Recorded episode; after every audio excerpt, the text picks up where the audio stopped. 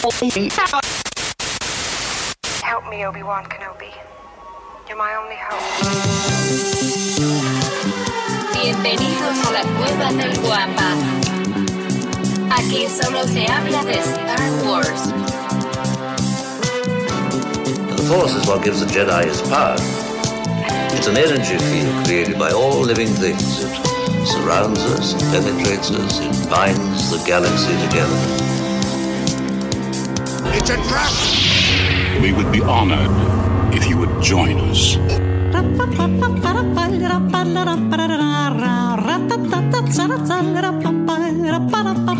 ¡Hey! ¿Qué pasa, mis queridos guampas? Excelente mañana. Muchísimas gracias a todos los que están conectados desde ahorita y muchísimas gracias a ti por ponerle play al episodio 150 del podcast Hablando de Star Wars, traído para ustedes por la cueva del guampa.com. Recuerda que si eres fanático o coleccionista, aquí podrás encontrar todo lo referente a la más hermosa de las sagas. Recuerda la cueva del guampa.com, el santuario para todos los coleccionistas y fanáticos de Star Wars. Ahora permítanme presentarle a los caballeros que hoy se dieron cita para otra amena plática.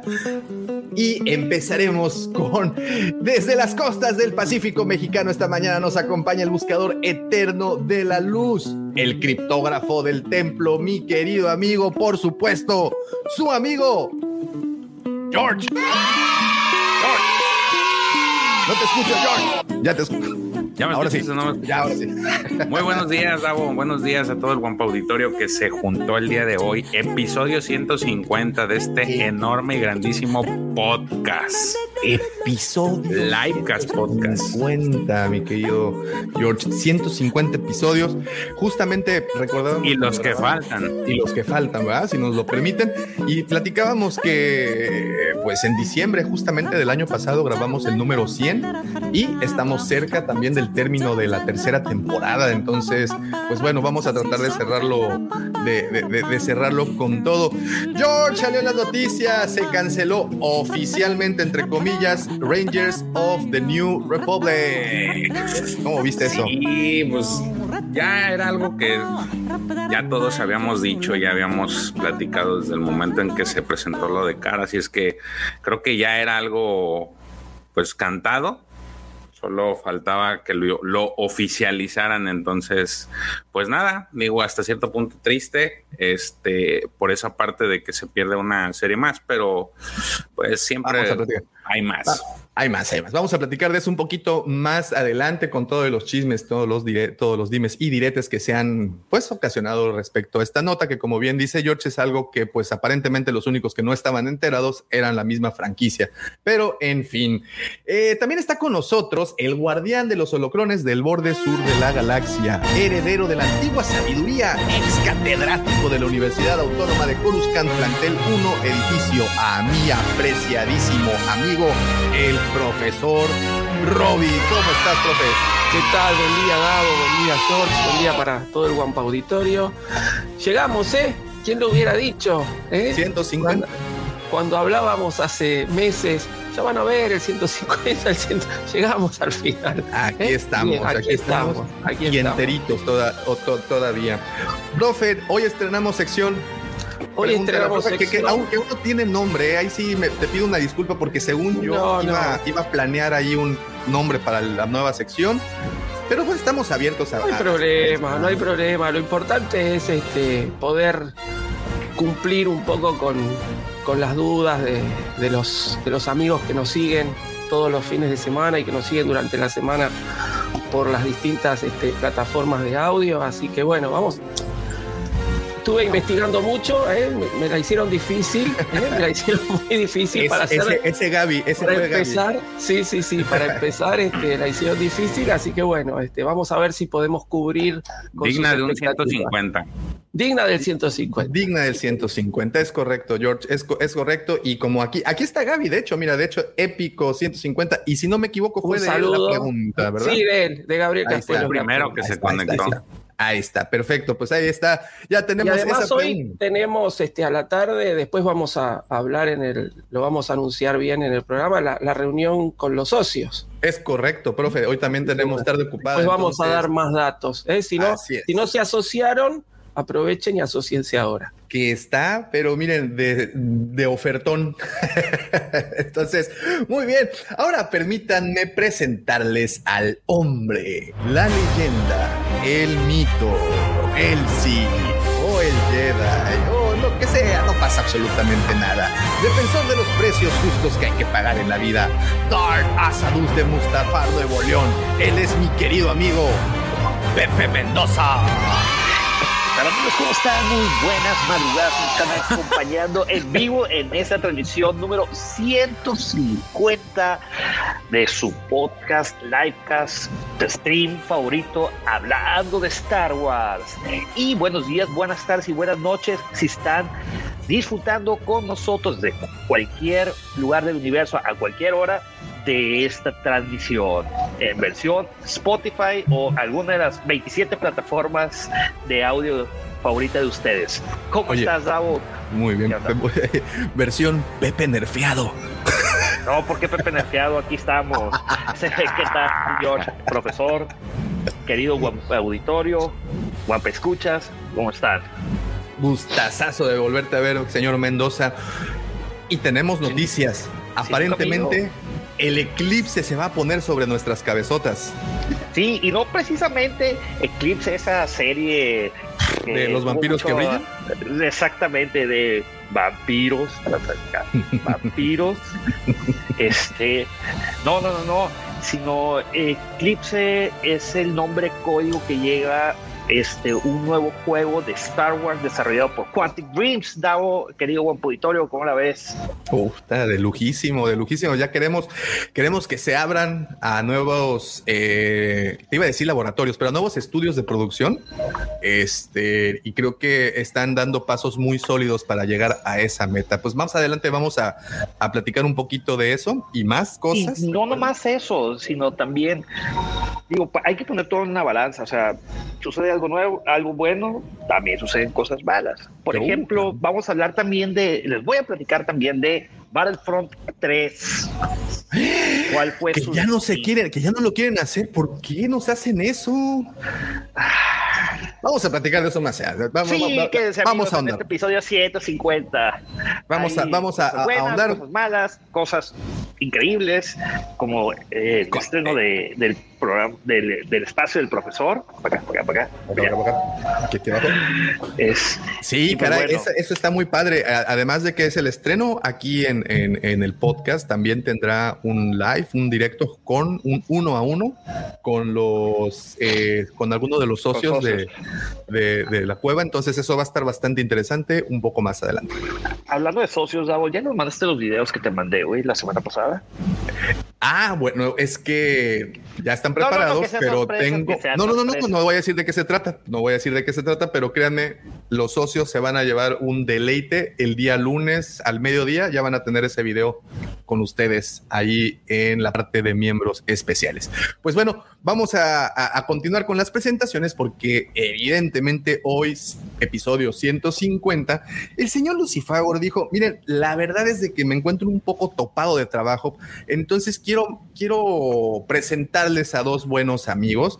Quiero que se unan a la gran familia eh, podcastera, dos amigos que, que, también tienen un podcast importante y así es que por eso es este, este sábado tenemos un par de invitados muy especiales para la cueva, eh, porque además vamos a estar platicando un tema que necesariamente tenía que venir alguien de unas tres o cuatro generaciones abajo de las del señor Mendoza, porque es el más jovenzuelo o el, George, porque sí, yo ya, yo ya los dejé atrás muchísimo tiempo, hace muchísimo tiempo. Señores, es un honor presentarles en el podcast hablando de Star Wars a nuestros queridos amigos y también podcasters Axel y John desde los hijos del Yagua. ¿Cómo están, chicos? Buenos días. Muy buenos días, Nabo, George, Pepe, profe. Muy buenos días, muy buenos días. Buenos días. ¿Cómo están? Primero que nada, muchas felicidades por este episodio 150. Gracias. gracias, Este, gracias. Lo comentamos cuando fue George y fue Pepe. Para ustedes son nuestra inspiración para que naciera este podcast nuestro que es Los Hijos del Yagua. Entonces estamos muy honrados de estar acá como invitados especiales. Excelente, ¿no? Pues es que necesitamos su punto de vista porque el tema principal de hoy que vamos a estar platicando más adelante acerca es el futuro de Star Wars. ¿En dónde lo ven ustedes? ¿En la televisión o en el cine? Porque de los dos hemos tenido muy buenas cosas y actualmente creo que la televisión se podrá estar llevando al cine. Vamos a platicar y precisamente por eso necesitaba la opinión de ustedes, porque uno por viejito pues quiere ir al cine a comerse palomitas y quedarse dormido a tres cuartas partes de la función. Pero yo veo cómo están actuando las nuevas generaciones en el sentido de que prefieren contenidos eh, más, ¿cómo decirlo? Eh, concentrados, más, más compactos de- y, y- y no tan alargados. Pero bueno, hablo por mi hija y hablo por, por ciertas personas que conozco, pero vamos a analizar ese tema, no sé qué les parezca un poquito más adelante y ustedes son precisamente las personas indicadas para, para hablar de ellos. Además, también no solo tienen el, el podcast de los hijos del Yagua, que lo pueden encontrar en Spotify, Evox, en todas las plataformas, ¿correcto? Correcto. Ok, también está en la página de Fan Wars oficial en Facebook, una página enorme en donde se comparte información importantísima. Así es que síganlos, por favor, Fan Wars, eh, Fan Wars oficial en Facebook y Los Hijos del Yagua en su plataforma favorita de distribución de audio.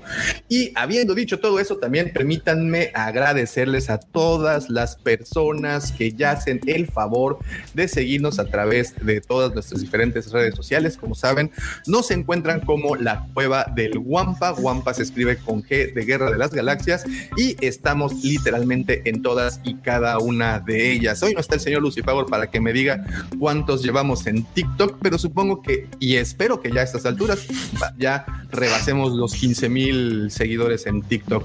Pero en fin, también permítanme invitarlos. Ah, adelante, señor Mendoza.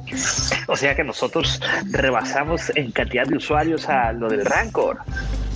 Este, este, incómoda pregunta, pero sí, sí, sí es, sí es, sí, sí, sí. Incluso, eh, incluso el canal de YouTube. No, pero el canal de YouTube se, se entiende, digo, es majestuoso, épico, pero el TikTok, güey. Sí, sí, yo nunca iba, nunca, nunca pensé decir que nuestro canal de TikTok tuviera más backers que un Rancor, pero sí, efectivamente tienes un buen punto ahí, señor Mendoza. Muy bien, pues ahí están, ya están las respuestas, las, preguntas ya están lanzadas, ya tienen las secciones y, bueno, eh, en esta ocasión vamos a saltar. Ah, bueno, nada más antes de, de, continuar, también permítanme invitarlos a la Legión Wampa, pero ¿por qué no me platica, señor George, qué es la Legión Wampa?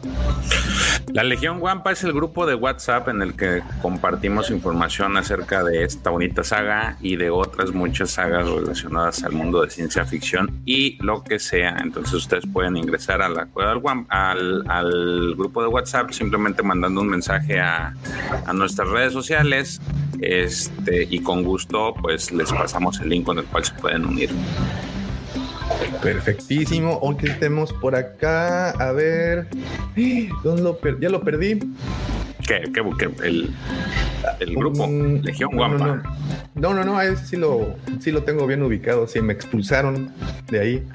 Este, o sea, no, no, no me expulsaron así. Sí, yo, pero yo no fui. O sea, no, no, no tú me expulsaste, sino que me dijeron aquí en la tienda, ¿sabes qué? Salte, te agarras mucho a.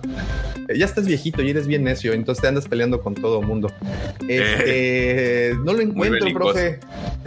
sí, sí, no, no Está me entre, lo, entre, los primeros. Entre los primeros, a ver, sí, antes de sí. continuar, no, ah, aquí ya está, a ver.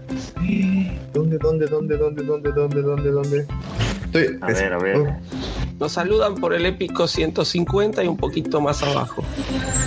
Eh, Es... Ah, sí. Eh, Ay, ay, ay, ay, ay, ay, ay, ay. Ya está. Gracias, profe. Pachaguaya, Miguel, ¿cómo estás? Davo, ¿me podrías saludar? Porque hoy es mi cumpleaños justo. Hoy cumplo 15 años en el episodio. Muchas felicidades. Estar festejando 15 años en el 150. Nada pasa por casualidad, querido Miguel. Nada de esto es por casualidad. 150, 15 años. Wow, muchas felicidades, hermano. No tenemos ahorita defectos especiales, pero sí le ¿Cómo podemos. no? ¿Cómo no? ¿Cómo no? Una guampa. A ver, espérame. Ahorita le Ah, mandamos. Ah, bueno. a ver, no. Ahí está. Carga sísmica. Listo, ¿eh? Bien bajado ese balón. Muy bien, ahí tienes carga sísmica para Pachaguaya, Miguel. Pues ahí está el grupo de la Legión Guampa, como saben, es de el grupo que tenemos en eh, WhatsApp. Y también tenemos Nación Guampa, que es nuestro grupo de Facebook, en donde continuamos con este y las demás conversaciones que se dan a lo largo de la semana, donde comentamos también los videos que subimos y bueno, obviamente todos los temas referentes al coleccionismo y a la más hermosa de nuestras sagas. Así es que ya lo saben, Legión Guampa por WhatsApp y Nación Guampa por Facebook. Ahora sí, ya fueron todos los anuncios eh, parroquiales y empezaremos, pues vamos a darle duro y tendido a las noticias. ¿Qué les parece? Very well, Captain. Master, moving stones around is one thing. This is totally different. No, no different. Only different in your mind. You must unlearn Vamos a empezar por esta entrevista que se dio la señora, señorona, si me lo permiten, eh, Caitlin Kennedy a la revista Empire, en donde, pues, yo pienso que lo único que hizo fue como hacernos un pequeño recordatorio de las cosas que no van a pasar. ¿Y saben qué no va a pasar? Rangers of the New Republic. ¿Qué onda, Pepe? Oye, antes de empezar con las noticias, ¿no vas a pasar un video chido, güey? Algo como un recordatorio. Perdón, gracias. Pues es que si luego uno no ando, ando, ando valiendo, pero luego te platico que. A ver, pues Alfa y Omega está con todo ahorita, güey. Casi me ahogo. I got your back, I got your back, baby. I got your back. Merci beaucoup, merci beaucoup. Ok, vamos con esto. Pero sí se escucha, ¿verdad? Parece que Primus, güey, nos hizo el soundtrack, güey. Wow, nice. Otra vez, otra, otra. Bueno, para los que nos estén escuchando en la versión audio, estamos pasando el spot publicitario de los de que ya salieron a la venta los boletos para la Wampacon. Están disponibles a través de Boletia. Y ahora, ¿cómo quito esto? A ver si no me voy yo primero. No, píquele ahí nomás. Ahí está, ahí está, ya, ya, Dale, ya, así, Y mero. para, para todos los que preguntaban, ya en la página está actualizado los invitados también. Así es, ese es lo otro que les quería presumir porque bueno, este es el primero que, digamos me permitieron ya soltar, el resto los estaremos mostrando en la semana. Entonces ahí tenemos a nuestro primer invitado. Este tipo de anuncios los estaremos haciendo eh, a través de, de las semanas, de aquí a que empiece el evento, te estaremos mostrando las diferentes cartas eh, que estamos juntando. Sí, y créanme que ya, ya tenemos un pócar, es que el pócar es de solamente cinco cartas, ¿no? Cuatro cartas. ¿Qué se podría decir? Tenemos una escalera imperial. Quintilla. ¿Una quintilla? No. Sí, pues sí, hace mucho que ya no, Pepe. En fin, pero bueno, sí, efectivamente ya salieron a la venta los boletos, los tienen disponibles en boletia.com o pueden también ingresar a la página wampacom.mx, como dice aquí arriba, wampacom.mx, ahí hay un link que los lleva directamente al sitio en donde está la, la venta de boletos.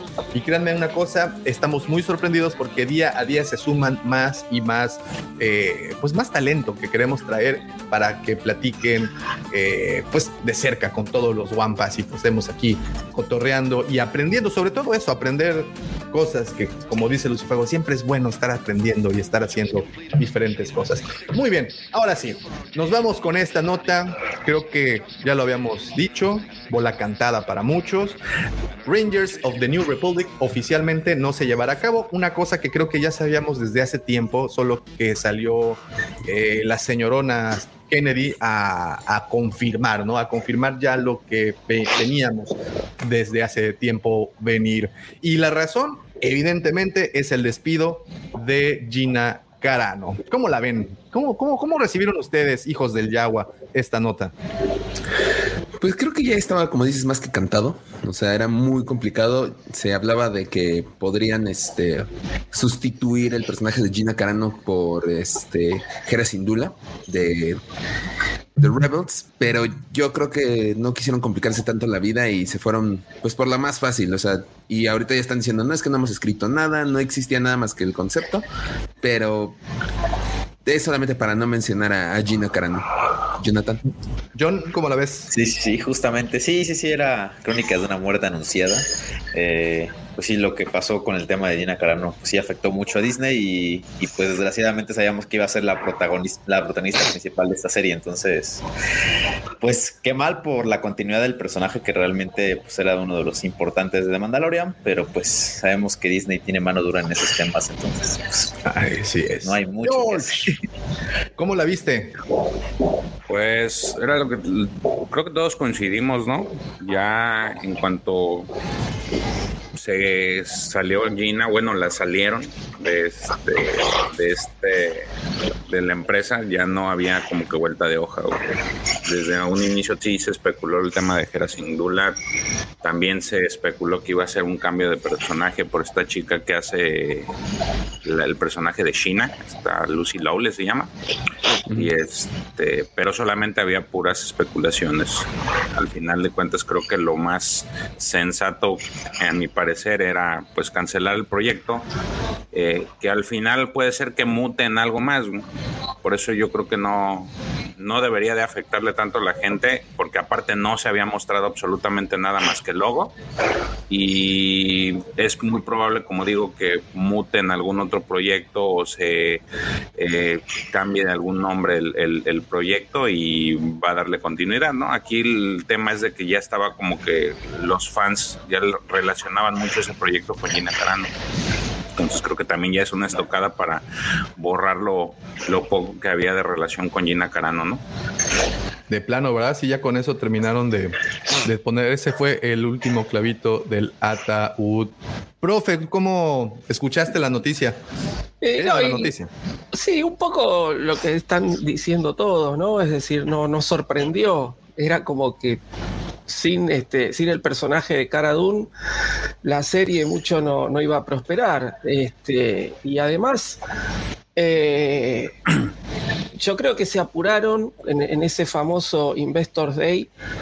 Yo creo que con el afán de mostrar un montón de cosas, se apuraron en, soltar títulos y cosas que hoy en día eh, ya se están cancelando. Es decir, no es el primer proyecto que tenemos noticias que se ha cancelado. La semana pasada estábamos hablando de la película de Patty Jenkins, de la trilogía de Ryan Johnson, de la película supuesta que iba a producir este Kevin Feige, ¿no? Es decir, todas cosas que están descartándose o por lo menos están postergando para, para bastante más adelante. Y creo que eso tiene que ver un poco también con el tema que vamos a tratar hoy, ¿no? ¿Cuál es el futuro de la franquicia?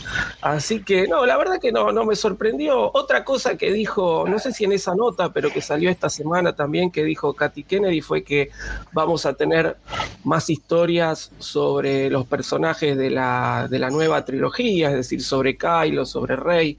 Y bueno, también, es decir, no quiere decir que sea audiovisual, es decir, ya me empezaron a llegar, eh, como, como uno está este, suscrito, me imagino que casi todos a foros de Star Wars y demás, me empezaron a llegar noticias de que Adam Driver está contento, de que va a volver a interpretar al personaje. A ver, lo que anunció Katy Kennedy es que vamos a saber más de los personajes. No dijo si va a ser en cómics, en libros, en serie, en otra película. Así que también eso está todo por verse. Eh, lo importante creo que es seguir hablando del tema y que decir, no hay mala publicidad, ¿no? Entonces, este, mientras haya declaraciones así de este estilo, siempre vamos a estar lanzando teorías. Así es, así es, así es. Buenas o malas, nunca hay mala publicidad. Yo, yo concuerdo con eso. Señor Mendoza, ¿usted qué piensa al respecto? Mira, Davo, querido guapo auditorio, dicen por ahí que mentes geniales piensan similar. El profesor, aquí, el profesor, aquí, ha quedado. Sí, para acá, para acá, para acá. Ahí. Es, eh, yo pienso igual que número uno en haberse aventurado a lanzar un sinfín de proyectos que todavía no dejaban el tintero, que no estaban todavía cerrados y, emocionarnos solamente, por así decirlo, para que al final del día eh, empiecen a, a, cancelarlos uno a uno. Eh, definitivamente era una como ya lo dicen ustedes, era una crónica de una muerte anunciada que con el despido de Gina Carano, eh, pues obviamente eh, Rangers of the New Republic estaba en riesgo porque se iba a quedar sin su personaje principal. Ahora bien, a pesar de que hayan dicho de que, que Katy Kennedy dijo que ya estaba cancelada esa serie, por ahí también suena mucho que eh, otra serie puede absorber esa serie. O sea, que va a ser un mini arco dentro de una serie que, que ya se esté llevando a cabo, ¿no? No sé si sea en Ahsoka, no sé si sea en, en Mandalorian, quién sabe. Es, que, que eso, es, eso, es, eso, es, muy interesante, eso que mencionas, Pepe, porque creo que si hay algo que tenemos actualmente es precisamente eso. Tenemos un abanico de opciones para poder escoger en dónde meter a un personaje, porque la línea de tiempo, espacio-tiempo que están usando hoy en día para la producción de Ahsoka, para la producción del Mandalorian, obviamente el libro de Boba Fett, vendría Rangers of the New Republic, todo está, todo está situado en ese, en ese lapso, en unos cuantos años después de, de la batalla de, Endor, eh, todo está ahí. Entonces, pues tienen esa, esa oportunidad, ¿no? En ese momento de la historia en Star Wars tienes a muchos personajes, algunos que no sabíamos que estaban vivos, como... Esa es mi pregunta. Y fíjate, profe, yo aquí es, eh, digo, no es por este, tratar de inspirar a los, a los chicos de del club, de ahí a los miembros eh, honorarios del, del Wampa, pero ¿qué estaba haciendo Ahsoka durante la trilogía original? Esa para mí ha sido siempre una de las más grandes dudas porque la tenemos desaparecida, ¿no? Yo sé que sí. la galaxia es muy grande y que, y que hay muchos fuegos que apagar a lo, a lo, a lo largo y ancho de la galaxia.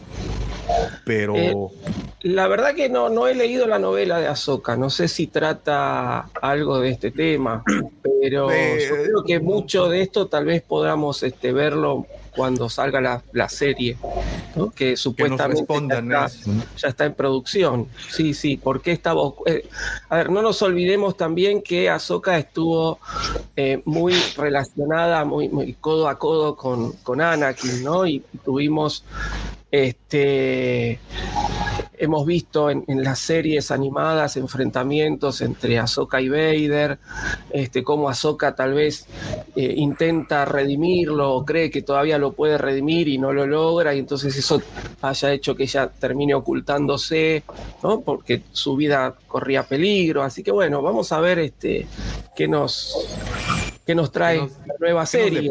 Sí, que ahora lo único que podemos hacer justamente son especulaciones sobre el personaje. Exacto, ¿qué nos depara? ¿Por qué? Que nos expliquen, porque si de algo estoy seguro es que tanto del libro de Boba Fett como de Ahsoka estamos esperando respuestas. Al menos la pregunta más grande es cómo diablos saliste Boba Fett de la panza del Sarlacc y la segunda pregunta más grande del universo es dónde estaba Ahsoka durante los años venideros después de Yavin. Creo que son las dos dudas más grandes actualmente de Star Wars, porque ya quién disparó primero, señores, es muy 1990, señores. Ya eso ya se dejó, ya se dejó allá, allá atrás. Actualmente esas son las dos grandes dudas de todos nosotros los fans. ¿Qué diablos estaba haciendo Ahsoka y cómo diablos salió el Sar, este Boba Fett del Sarlacc? Y sé que conforme nos entreguen más series, vamos a tener más y más dudas. Eh, y, y bueno, sacan Rangers of the New Republic y meten a un personaje épico justamente a la serie de Ahsoka. Y, y yo había puesto, eh, quienes estén en, en Nación Wampa, vieron el, el tweet que compartí hace y lo compartí justamente hoy en nuestro 150, en donde decía el tweet, si Disney quiere que nos olvidemos de Cara Dune, nos va a entregar a, a Sabine Wren. ¿Y qué creen que pasó? Una semana antes de que oficialicen el hecho de que no iba a haber Rangers of the New Republic, sale la nota de que esta, se me olvida el nombre de la actriz, interpretará Natasha. a Natasha, Natasha Romanoff. Natasha. Liu Bordizo. Natasha Liu Bordizo. Se llama la. la, la- Natasha Liu Bordizo. Bordizo. Bordizo, de ascendencia australiana, ¿no? O nacionalidad austra- australiana. Sí. Ok, ok. Y pues bueno, nos entregan a esta actriz y sabemos que ahora vamos a tener a una Sabine, Sabine Wren en live action.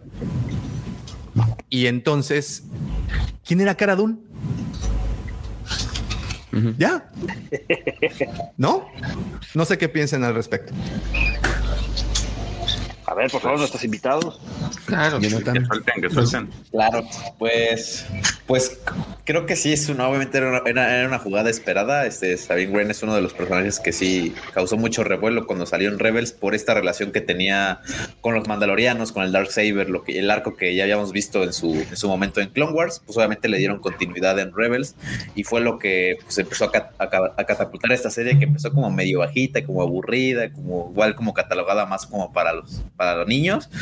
Y pues obviamente con la aparición de otros personajes y con continuaciones de arcos que habíamos visto en Clone Wars, pues subió bastante, ¿no? Entonces, pues la verdad, Disney sabe lo que hace, por algo adquirió Star Wars, o sea, yo creo que lo compró para ganar dinero y no para otra cosa, entonces es una buena jugada. Y pues muchos fans yo creo que sí están muy emocionados por esta aparición de, o el regreso más bien de este personaje que, que realmente no sabemos, o sea, tanto con Ezra como con Traum, como con, como con Ahsoka misma, pues se- no- la vimos cortada en, el- en, el- en Rebels y obviamente a todos nos gustaría saber qué pasa después, ¿no? Entonces creo que la oportunidad de estas nuevas series que está sacando Disney, pues nos da la, pues nos da el chance de saber, pues qué rollo, ¿no? ¿Qué, qué pasó con ellos? Porque pues no, no les dieron realmente un cierre, ¿no?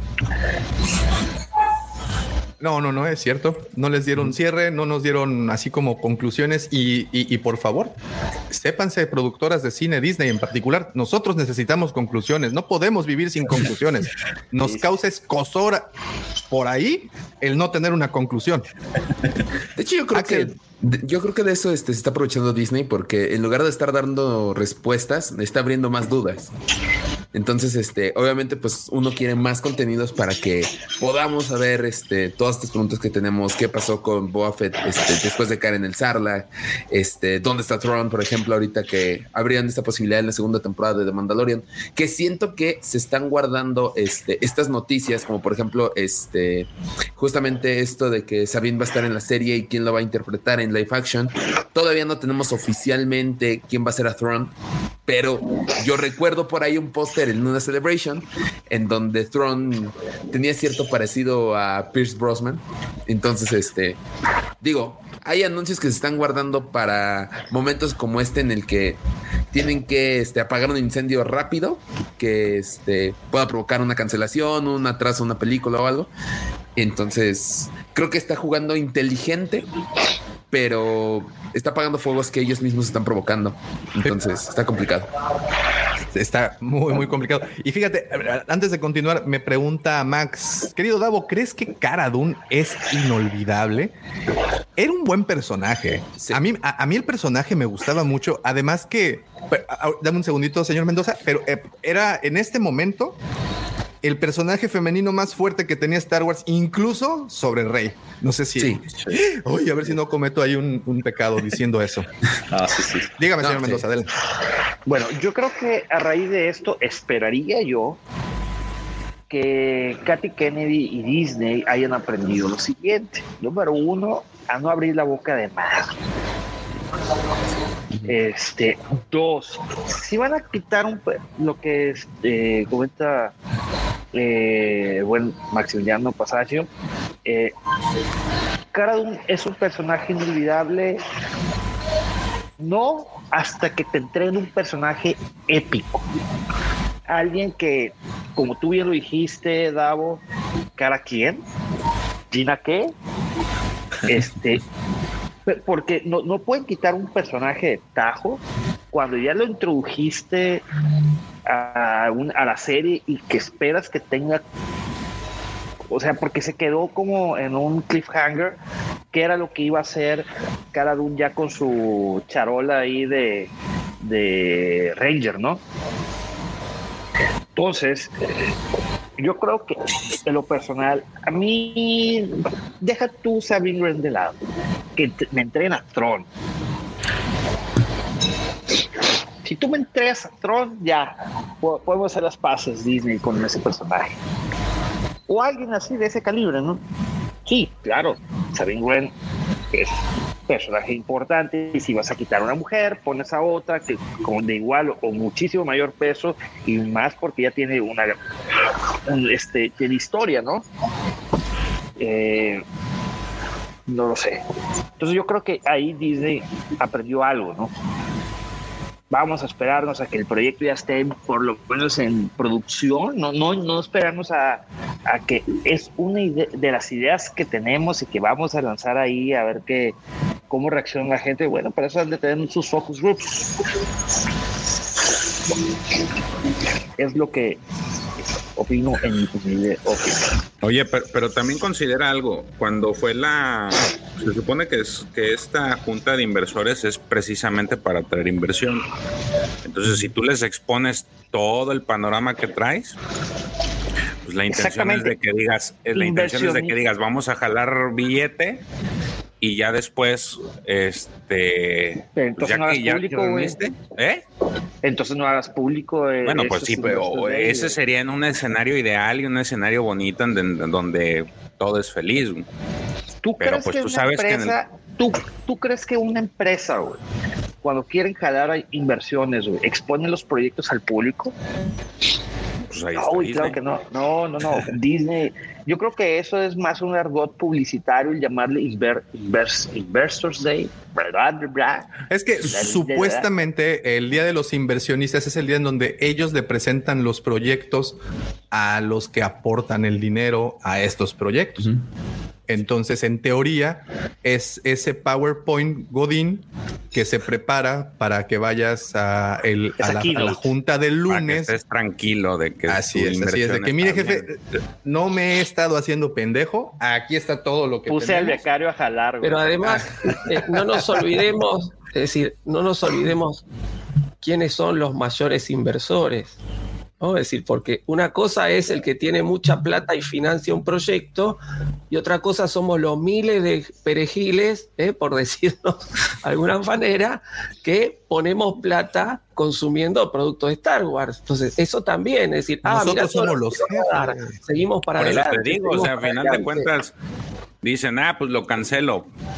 Pues, pero ya estás, tú ya estás este metido, o sea, Claro, pero fíjense que no es, no es casualidad que lo hayan anunciado. Todos sabíamos que se iba a cancelar. sí, A claro. ver, creo que de, de acá somos seis, ninguno dijo, uy, sí, me sorprendió, no me lo esperaba. No, todos sabíamos que se iba a cancelar. Lucifagor no se pudo levantar de la noticia. No se pudo levantar por, Por la eso no se conectó. Por eso no se claro, está llorando. está- Ahí- sí, El chico tampoco, pobre. Sí, están los dos, los dos Pues este, sí, preocupadísimos por lo de- Este, un saludo a, a la esposa de Sergio que, que tuvo una intervención y por eso Oye, Sergio no manches, súper no- no intervención pudo- además. no pudo acompañarnos el día de hoy. Este, Sergio, ánimo, paciencia, my friend, patience. Y ni modo atender a la esposa, tal cual como se debe. Muy bien. Oye, Eh, sí. hab- hablando de eso, Espera, espera, somos continúo. inversionistas. Continúo cerrando, cierro la idea. Va, va, va. Es decir, yo estaba, estaba diciendo que justamente no es casualidad que hayan anunciado la cancelación en esta semana. Porque en es decir, ya hace una semana atrás se anunció que ya viene Kenobi, que ya se está editando Andor, que ya está en producción Ahsoka. Es decir, nos cancelan algo, pero nos dan tres cosas más. Es un cambio Pero de tres cosas figurita. ya, ya- pero esas tres cosas, profesor, ya las habían anunciado. Sí, pero están confirmadas ahora. Entonces tenemos una confirmación de tres cosas que nos van a dar y una confirmación o dos de cancelaciones que no nos van a dar. Entonces, están cambiando figuritas y la gente se sigue quedando. Porque yo no sé qué pasa con las otras franquicias que tiene Disney, porque no las, la verdad no las consumo. Pero el, público de Star Wars es jodido. Claro, yo no, yo no he visto en, en las otras este, cosas que maneja Disney tanto enojo, tanta, tanta bronca cuando se anuncia algo que no está dentro de lo que estamos esperando. Híjole, yo ahí también ignoro, no sé, George, tú, tú que, que creo que sí, este, consume, bueno, Sí, o sí. Pepe, ¿no? ¿Consumen Marvel? ¿Un poquito más Marvel? Sí, pero no veo el fandom tan dividido, güey, porque yo creo que Ni tan, Eh. ni tan este extremista, ¿no? sí, Es que no, es que no hay pasión. Porque, por ejemplo, es que cuando salió. me- No, no, no, al contrario, sí hay mucha pasión. El tema es de que, por ejemplo, el MCU es muy diferente a los cómics, güey. Eh, ellos desde un inicio dijeron, esto es punto y aparte. Si agarramos cositas de los ya te cómics... lo dejaron como que bien planteado, ¿no? Desde un inicio para que El MCU, eh, es más, el MCU es su propio universo, de ahí viene su nombre, Marvel Cinematic Universe. Entonces, Pero- lo es para van, las historias son paralelas de los cómics y todo lo que sucede en, en el MCU.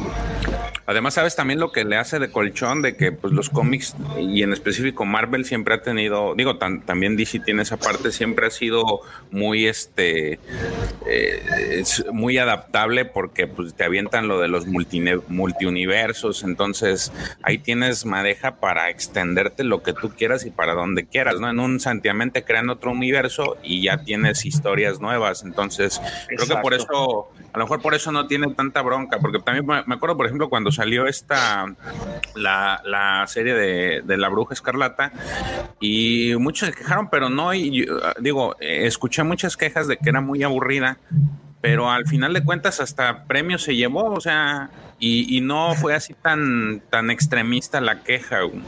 Igual cuando salió Falcon, entonces, y ahorita estamos viendo que ya salió la, la, la de Hawkeye, que digo, a mí me, me entretuvo los dos primeros capítulos, Tony pero no creo. Ey, sale, sale Tony Dalton.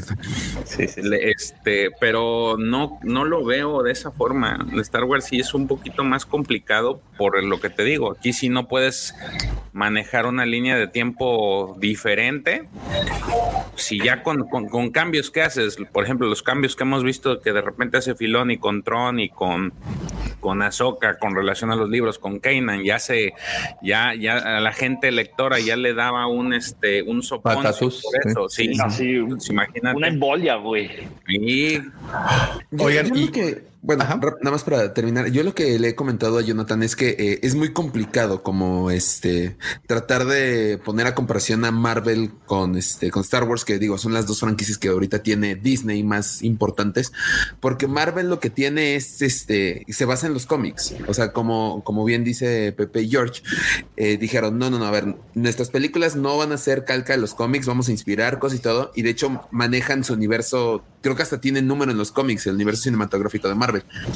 Star Wars no, Star Wars es totalmente diferente, no tienen en dónde basarse, tienen que tener cuidado. Y aparte es, creo, ah, no sé, alguno de ustedes me va a corregir seguramente si estoy equivocado, pero creo que es la única saga eh, que tiene esta... ti- Tiene que tener cierta coherencia con tantos medios de comunicación, tanto impreso como audiovisual. Este, el mismo parque entra dentro del canon, o sea, que una parte de un parque temático entre en un canon, ya estamos hablando de otro nivel. O sea, ni, ni Marvel ahorita lo maneja en el este, Avengers Campus. Entonces, sí está muy cañón este, este tipo de comparación. Digo, ahorita Marvel, yo creo que le está yendo muy bien. De hecho, lo pudimos ver en el Disney Plus Day, que tiene un especial de 15 ¿O él minutos. o me yo? No, no, no sé. No Tú. sé si ya me trabé. Ah. No, tú sigue. Escucho perfecto, ¿eh? Sí, yo Todo va todo bien. bien.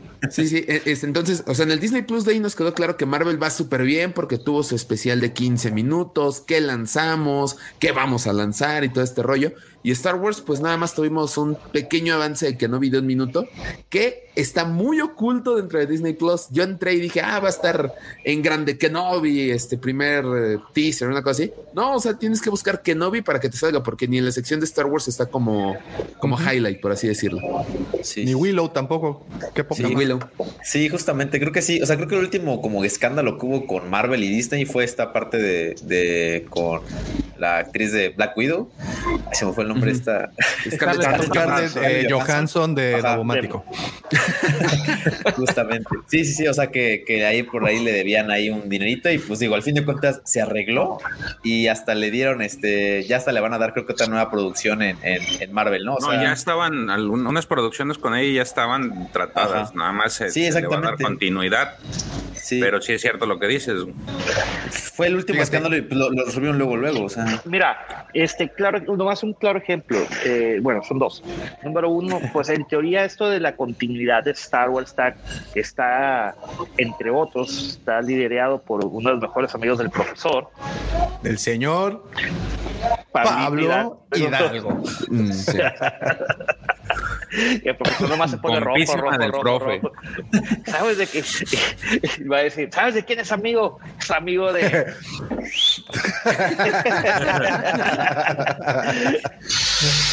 y bueno, y la segunda, así como decíamos, lo, de, lo van a ver ahorita en, en teoría.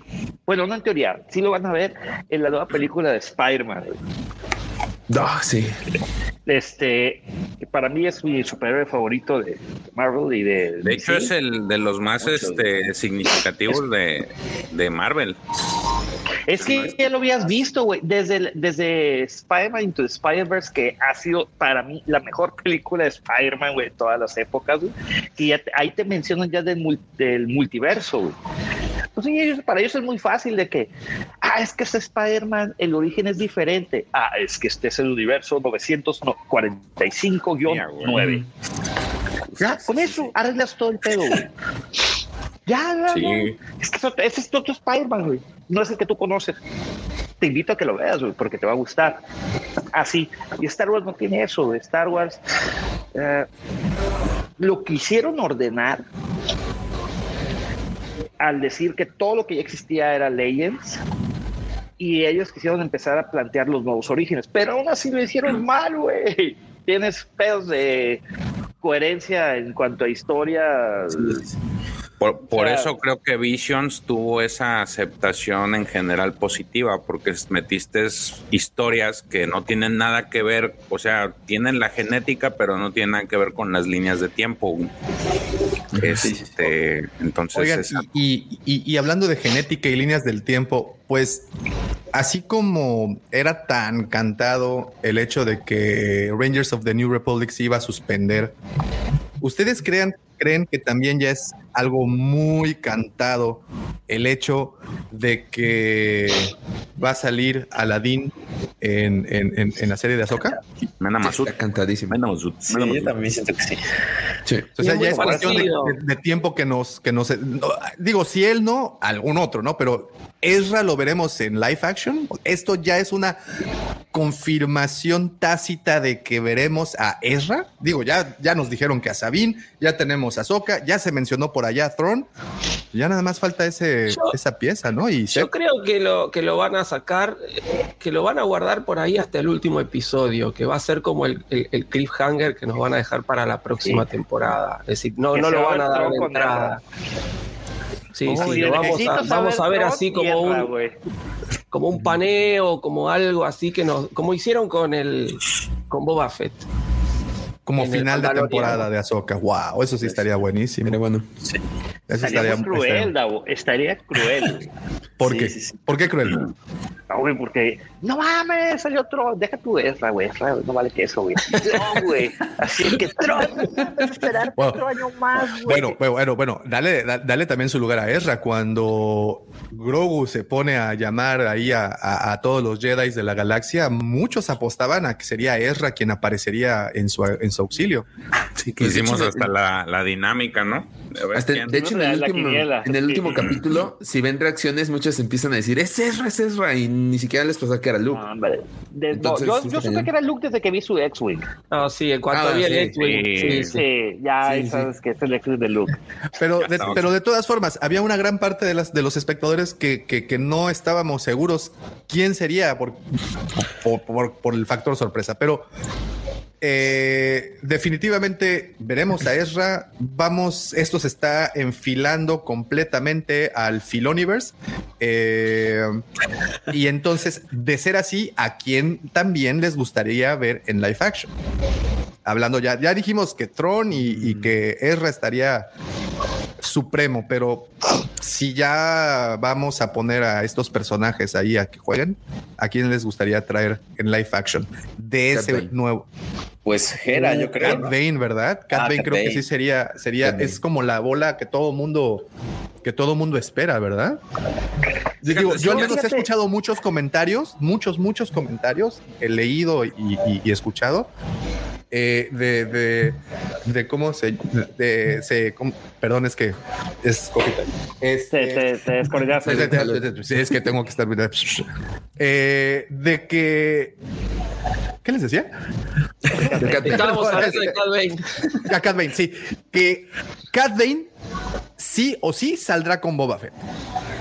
Sí, claro. Es que vimos esta escena eliminada, ¿no? De, cuando se disparan este, este, y, aparte, exactamente en, el, en el capítulo de, de- Bad Batch, tiene la placa literalmente en el, en el, cráneo. Entonces, pues le tienen que dar continuidad a ese capítulo. Obviamente hay una rivalidad entre Boba Fett y Cat Bane, inclusive entre nosotros mismos los fans, o sea, hay que ponen hasta arriba al mejor cazarrecompensas como Cat Bane, que realmente por lo visto en la pantalla sí es mejor, pero, pero pues obviamente por, por fanatismo, pues creo que la mayoría nos vamos con Boba Fett, ¿no? Entonces sí nos gustaría ver, ver este, enfrentándose a estos dos personajes, porque Cat Bane se, se posicionó muy rápido como uno de los, pues, de los mejores recompensas. Entonces, eh, pues, carismático, ¿no? Con- Sí, no, y aparte, sí, o sea, aparte todo lo que hizo en Clone Wars, o sea, creo que le dio bastante, creo que uno de los, los episodios más, más interesantes de Clone Wars es donde sale Cat Bane en esta escena del, del, del templo, ¿no? Donde los, los tiene ahí, o cuando todo, todo este arco con, con el, con Ah, el es- Hot, es- creo que también es muy siempre bueno. creo que es un personaje que los mete en jaque, ¿no? Siempre los incomoda, siempre los Justo, pon- sí, sí, sí. pon- ponía a buscar más respuestas de las que se sabían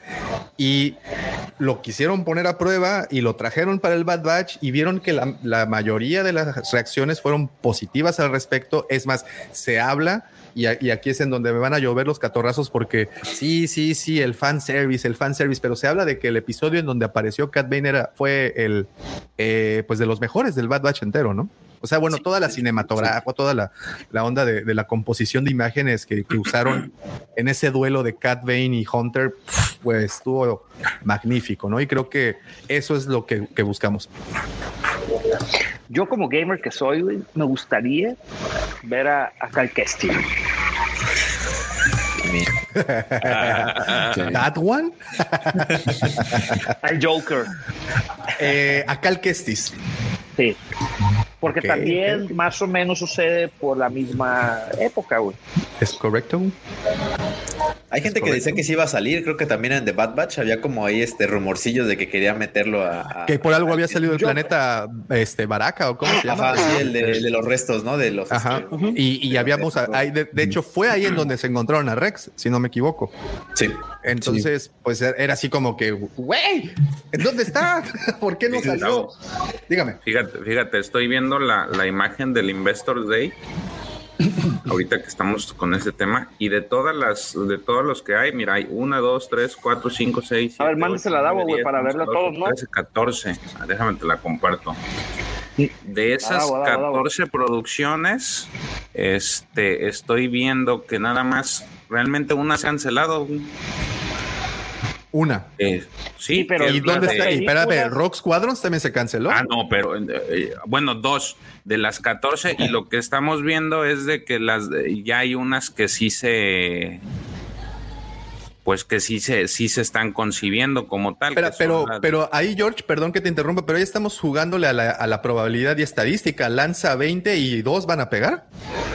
No, a lo que me, más bien mi, mi punto es, eh, o a lo que quiero llegar es de que eh, toda, al menos ahorita de, de todo lo que ya, ya jalaron, este, ya tienes oficiales, pues ya salió Vision, ahí en ese entonces estaba lo del Mandalorian, que ya sabemos que pues es- sigue. De Andor ya nos, ya inclusive vemos en, en, en, en alguna, algún livecast, hace tiempo ya vimos, compartimos hasta imágenes del rodaje, de Batch Batch ya tenemos y de Obi-Wan.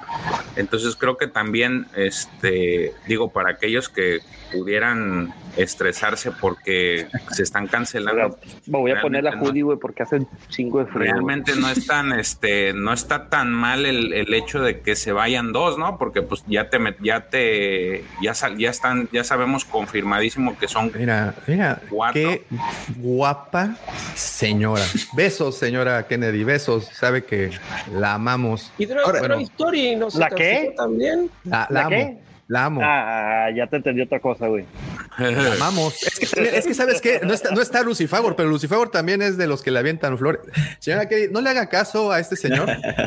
Un retweet de ustedes todo lo que quiero. Y de hecho, y de hecho, no, Un por like, ejemplo, esa güey. de Willow no tiene nada que ver con, con Star Wars, ¿no? Y tampoco Bueno, lo que pasa es que es Lucas, ¿no? Aquí, Lucasfilm. Sí. Sí, es lo que es. Sí, sí, pero, Ahora. pero si somos muy así exquisitos, pues no tiene nada que ver con, con Star Wars. Y esa de Children of the está- Blood Bond, no sé qué sea. Es igual un proyecto de Lucasfilm, Harry pero Potter no de va. África. Ajá, sí, sí, sí, Ah, no va por. Entonces, por realmente, Wars. ¿cuántas tienes de relacionadas con 11. Star Wars? Uno, dos, tres, 11 de. Star Wars. Pues, Entonces, de esas digo, 11 ya, ya tienes oficiales cuatro, no, una, Y eliminadas tres, dos. cuatro, cinco. Rogue Squadron no fue dos. cancelada. O sea, nada más fue este como puesta en pausa por los proyectos de, de esta. Ah, es. Ojo, Sale o- de la o- ojo, Axel, ojo, No Axel. fue cancelada, Exacto. ojo. Acuérdate, acuérdate que Disney te maneja la pausa como una introducción lenta de es, De una muerte lenta. Eso- De una muerte lenta. el tiempo, más o de la menos. muerte, güey.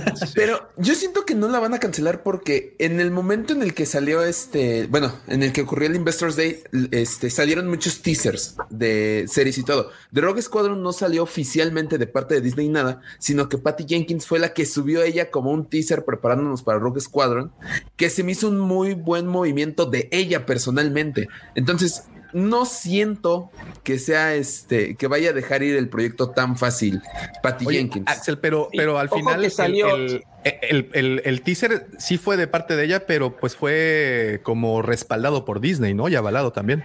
Sí, pero Y salió, salió pareció- Patty Jenkins hablando de las diferencias creativas y demás. eh, ojo, Mm, ojo que sí, está- puede ya estamos teniendo un choque eh, de intelectos Interno. ahí. Que, Sí, que- sí. que- que sería una razón muy similar por la cual al grandioso director Ray- Don, Don Ryan Johnson también Ryan el destructor.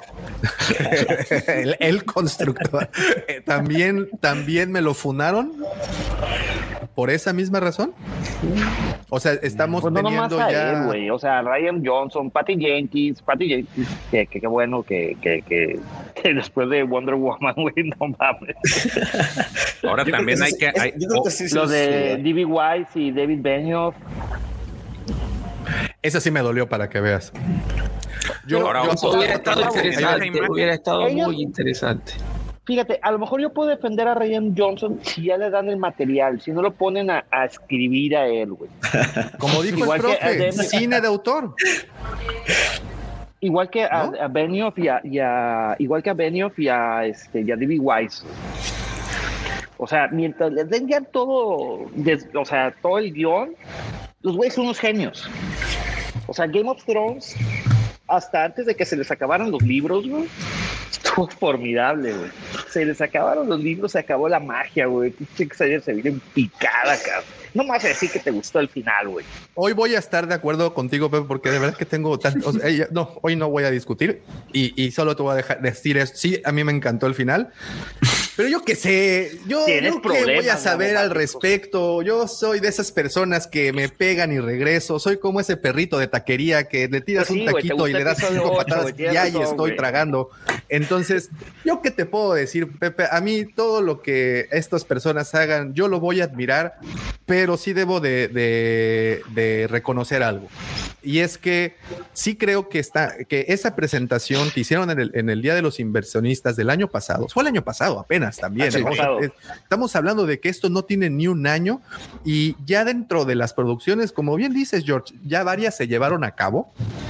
Y espérate, Cuatro. y no estás Y ya se contemplando eliminaron el libro de Boba dos. Fett, porque ahí no está. Ah, bueno, sí, pero ese, ese para que veas fue así como un secretismo bárbaro, porque pues yo creo que ni Lu- Lucas sabía de eso. Entonces ya tienes ahí más, otra producción más que se está llevando a cabo. Yo, yo, bueno, también hablando como a favor un poquito de Disney sin este, sin tanto rollo, este, yo creo que sí, yo creo que eh, al menos con lo que pasó con Rangers of the Republic, ellos no lo tenían contemplado, o sea, no fue como que algo, pues sí, o sea, sí fueron malas, este, son desafortunadas declaraciones por parte de Gina Carano, que pues obviamente implicó, pero yo creo que entre sus planes no estaba eh, cancelar esa serie, o sea, sí, No, no, no, realmente fue algo muy, muy fortuito y, y, pues a lo mejor lo de Patty Jenkins es una cosa completamente diferente, ¿no? Creo que ahí hay más temas diferentes de que sí, a lo mejor tienen que ver con, con directamente Disney, pero pues en el otro creo que sí, ahí es como, eh, pues sí, Oye, como lo fortuito Oye. de lo que pasó. Eh, Dígame, una pregunta. Hoy empieza el D23, ¿no? O sea, es que no, es que empezaba desde hace dos semanas, pero no empieza. No, ¿sabes qué fue? Sí, ya sacaron algo, pero fue el D23 Resort Day. Fue solamente para los parques y para los hoteles. Al momento, en este momento. Y de hecho no Pero hubo nada yo, de o- información. Hoy Hoy empieza, es, ¿no? hoy, es, hoy es 27. No, es que debió haber Hoy es sido la 25. semana pasada. No, hoy es no, 27. pero Pepe. acuérdate. Hoy es 27. No, no. Desde ahí empezamos mal, ¿ves? Entonces, pero en fin, ¿qué les parece si vamos con las... op- ah, no, no, sí. termine- te- por favor, termine, señor Mendoza. No, no puedo decir lo que, lo que nomás dice entre líneas, güey. ya no sé ni qué día vivo, cabrón. Ay, no, pues este, así- fíjese, fíjese que así es la vida de la persona que cambia su estado ahí en el, en la, en la boleta. Este, muy bien. Vamos a leer opiniones. ¿Qué les parece? Vamos a ver qué es lo que A piensa nuestro querido Guampa Auditorio respecto a este tema, porque creo que, como siempre les digo, la mejor opinión, señores, es la de ustedes, señores, señoritas, señores, señoras de todo. Entonces, a ver, vamos a buscar una.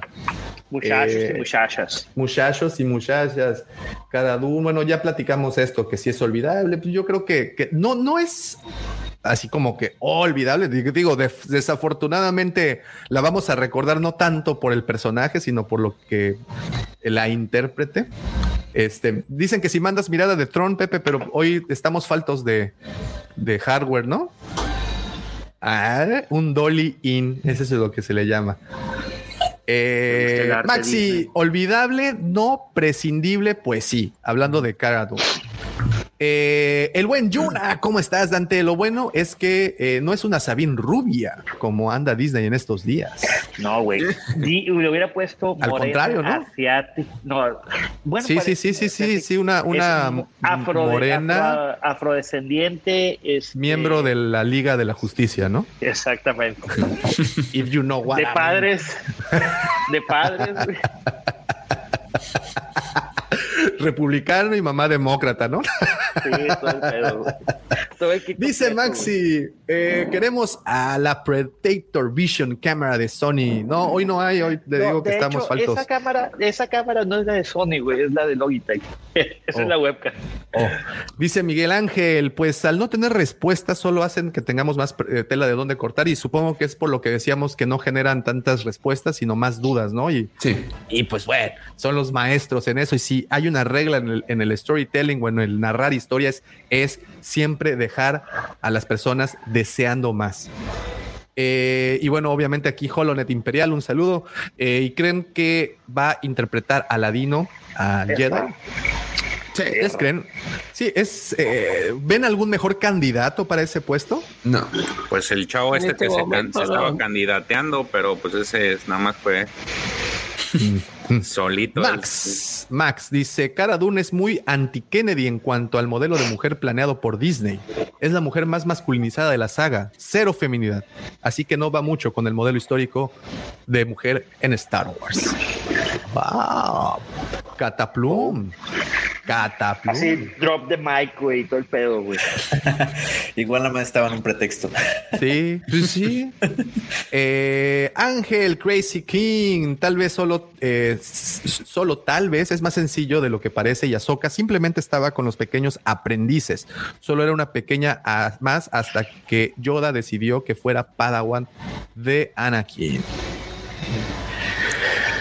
Ah, Soca, ¿en dónde está? Y, ah, porque puede ser también una buena, ¿no? Que se haya llevado a algunos chamacos y se los se haya ido a refugiar a algún lugar lejano.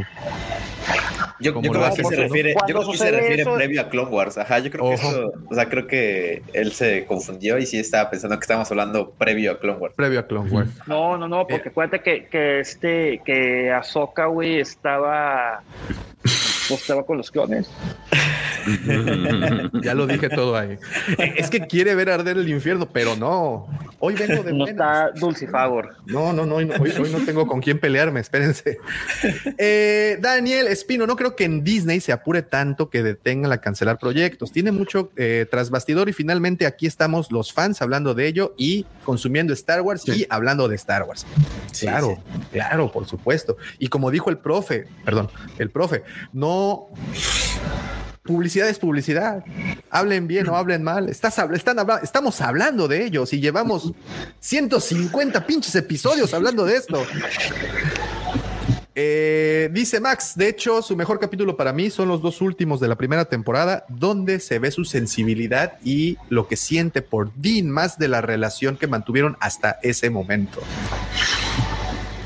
Eh, dice Miguel, pues es que aquí el problema fue que Gina Carano hizo declaraciones incendiarias. Todo lo que anunciaron ya era seguro. Yo siento que desde, desde que la corrieron, siento que esos guionistas trabajan mucho. Híjole, los guionistas de Disney. Yo creo que eh, sales de la universidad de, de la escuela de guionismo y así como aquí a los doctores los mandan al seguro social a hacer planta, a estos güeyes los mandan a Disney y dicen, no, Disney, no, por favor, no quiero. No, y, y creo que eso creo es que parte, va por ahí. Eso es parte también de lo que comentaban antes, ¿no? De la relación entre Marvel y Star Wars. O sea, creo que sí, los fans sí somos un poquito más intensos con la continuidad en Star Wars. O sea, sí le temen. O sea, ya cada, cada- cuando a uno le ofrecen algún papel en Star Wars es como, yo creo que sí hasta que lo, hasta lo dudan por, pues, por nosotros. Sí, claro. O sea, por, por eso es que en algún punto dije qué valor de JJ Abrams en tomar no una vez, sino dos veces que sabía que lo iban a lapidar sí o sí. O sea, para mí el, el- el- el valor, el valor recae en el hecho de que sabes que vas a entregar algo que hay un 60% que va a decir, no, o sea, sí lo voy a consumir, pero no me va a gustar. Te lo digo desde antes. ¿eh? Claro. Y No, y tenemos siempre va, a haber, el alguien- ejemplo- siempre va a haber alguien que no le va a gustar. Tenemos el ejemplo de, de Benedict Cumberbatch, que trabaja para Marvel y cuando se empezó a rumorear que él iba a ser de Tron y le, le preguntaron en una entrevista, dijo que ni estaba interesado en No, dice, no, no, a la no, franquicia no, de Star Wars. No, señor, a mí no me interesa esa Pero chingadera. él, él, él, digo, complementando eso, él dijo que no, porque no se iba a pintar de azul. Dijo no. Ah, bueno, eso es un pretexto. No lo voy a Estoy- hacer. Literal. estoy Hoy, muy hoy en guapo día para pintar de azul, te lo hacen todo por, Sí, sí, te lo sí, pueden hacer todo por postproducción, pero es decir, si esa fuera la exigencia es lo, es lo- es lo mínimo. Pero bueno, no está miren, interesado, no tiene ni ganas de aparecer. El, el- el caso más cercano que tenemos con este Kylo Ren o este Adam Driver, que hay rumores de que vamos a ver a más, es- más personajes de, de la trilogía eh, de, las secuela. secuelas, de las- sí, de las secuelas. De hecho, hace poquito la entrevistaron y, y le preguntaron y, y- y dio a entender que siempre y cuando hubiera un buen.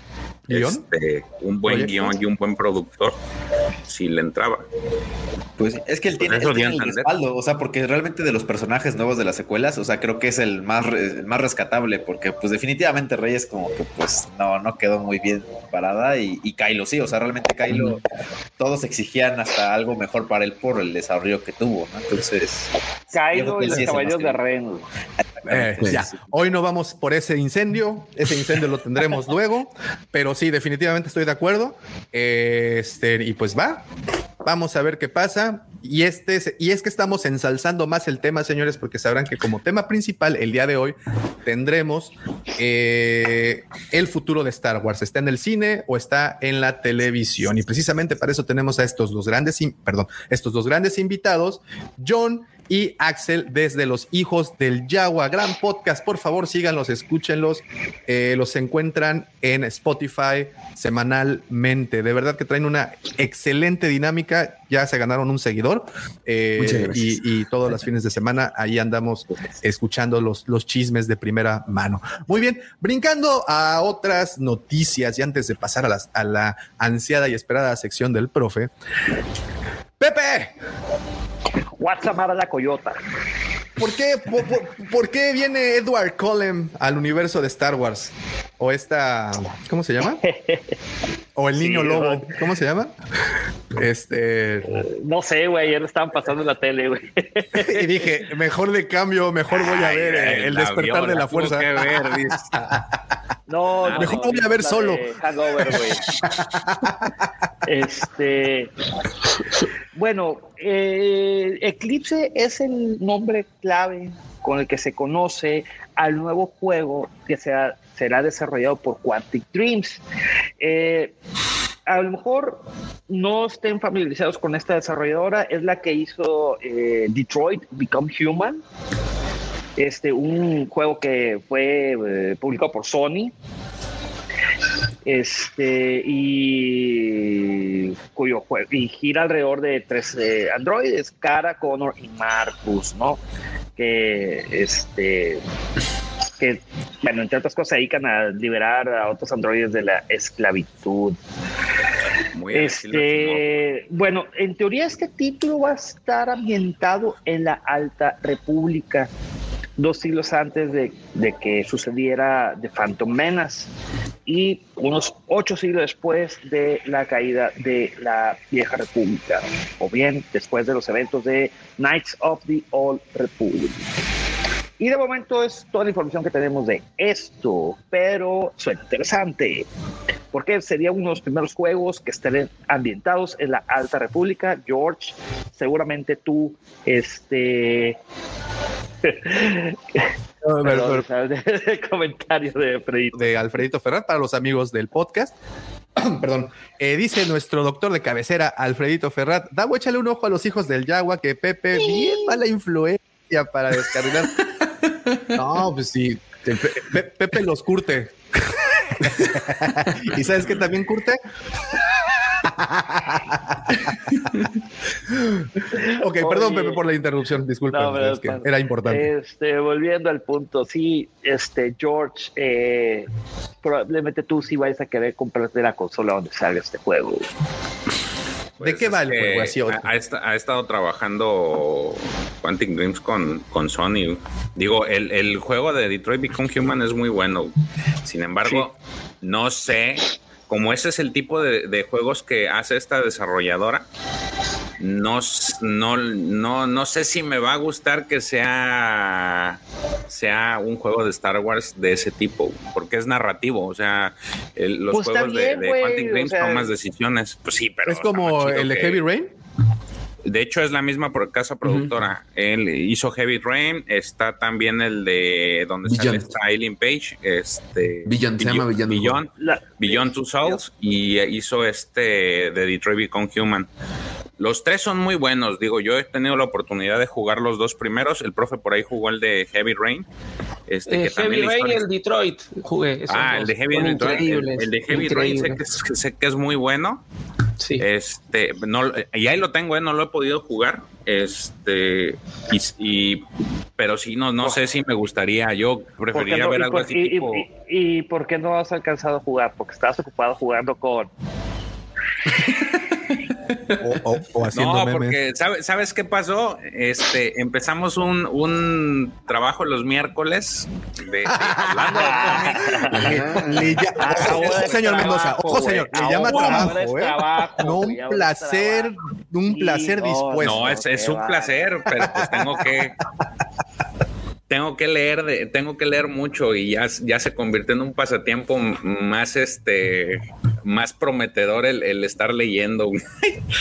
Entonces, Jefe, ahí lo tengo pues, pero no, este, le- no lo he aquí, aquí eh, ya está poniendo, ya, ya está llorando para hacer unos Kleenex, por favor, güey.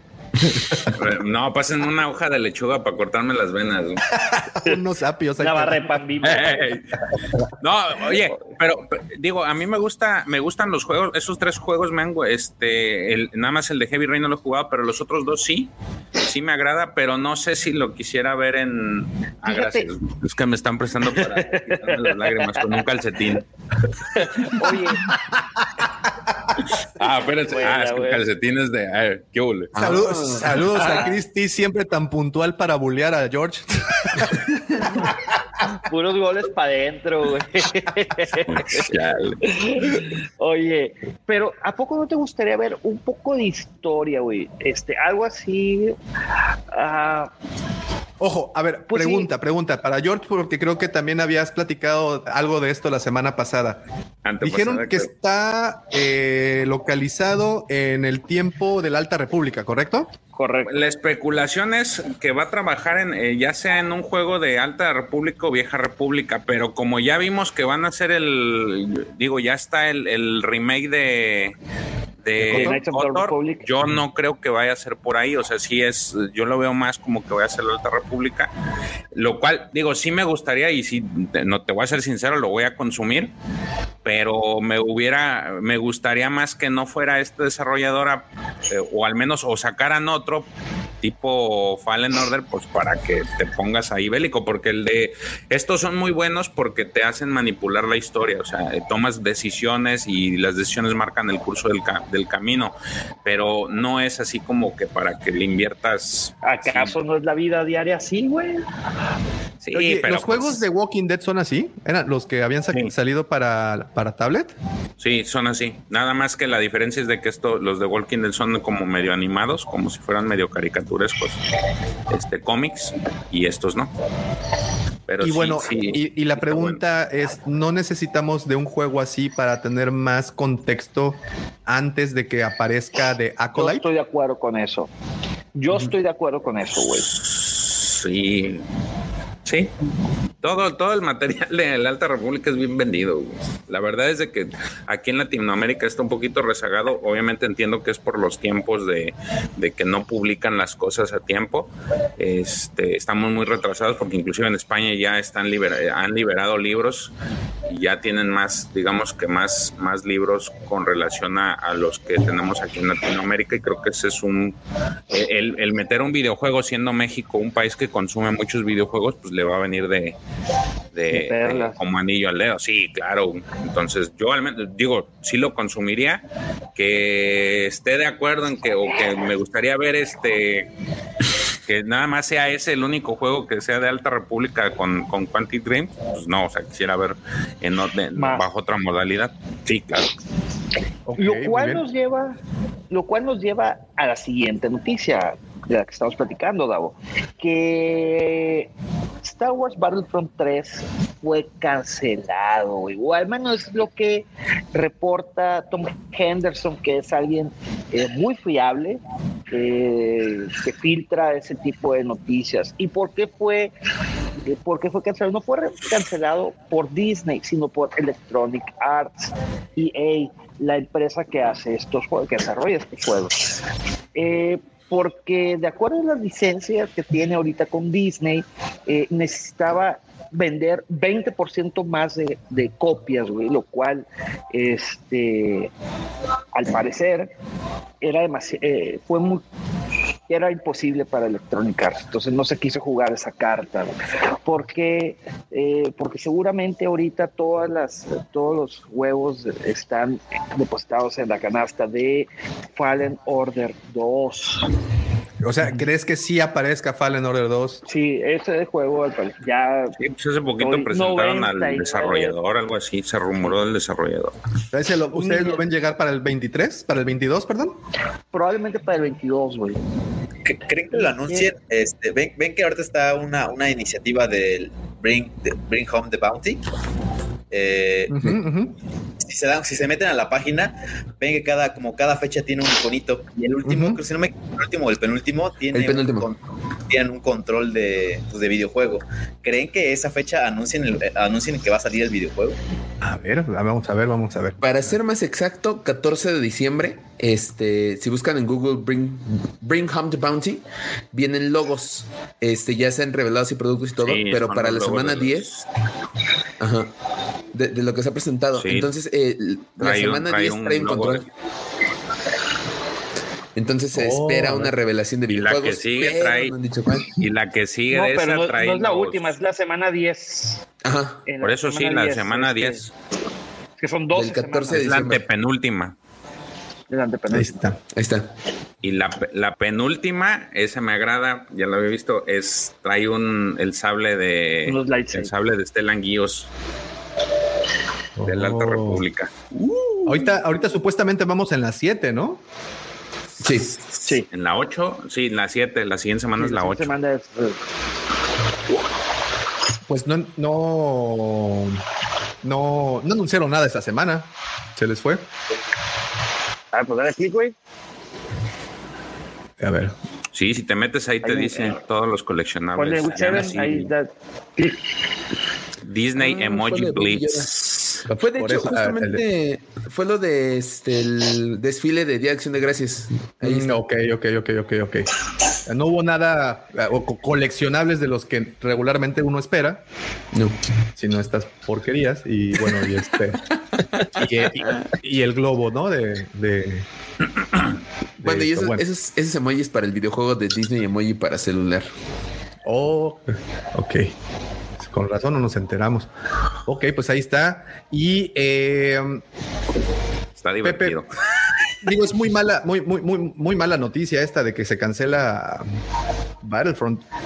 Yo esperaría mira, que, Battle- el, el- el eh, Battlefront eh, 2 se tuvo mejores ventas. O sea, sí tuvo un repunte. Sí y no, güey. Sí, hasta que lanzaron el Battlefront Celebration, después de todo este tema de los loot boxes, güey, este, que tú tenías que, Que sí los dejó bien raspados siempre, eso. güey. Este, tener la mejor arma, mejor personaje, mejores tarjetas, mejor dicho, para jugar ahí en el multiplayer, güey. La historia estaba chido, güey. Eh, Aiden Versio, estaba, era, era divertida. Era muy corta, yo me, me acuerdo que me la aventé en cuatro horas, una cosa así. Cinco. Este, la- los dejó bien la- mal la parados. historia? Sí. Este, la historia, Aiden Versio. el, el- el multiplayer, güey, sí, como lo mencionaba, los dejó bien mal parados a tal grado que hace unos años tuvieron que regalarlo, güey, para que la gente volviera a entrar, güey, al universo del Battlefront. Eh, yo cuando lo juego, la verdad, se me hace, digo, ya no tengo tantas horas para jugar, güey, entonces, pues sí, Y no, tendrás no, menos. no Y, Cada tendrás vez menos. menos, de hecho, sí, van cada a vez ir menos. incrementando las horas. Pues a mí sí me gusta mucho Battlefront 2. Es, es- Este, perdón, lo que sí les puedo decir es de que, como bien lo dijiste, Davo, después de que lanzaron la, Celebration de, de Battlefront, este, y que le metieron un chorro de cosas y, y demás, el juego repuntó, güey. Y es un La muy verdad, buen sí. juego. Digo, te metes al multijugador y hoy en día, pues los servidores, si no están a reventar, tienen gente.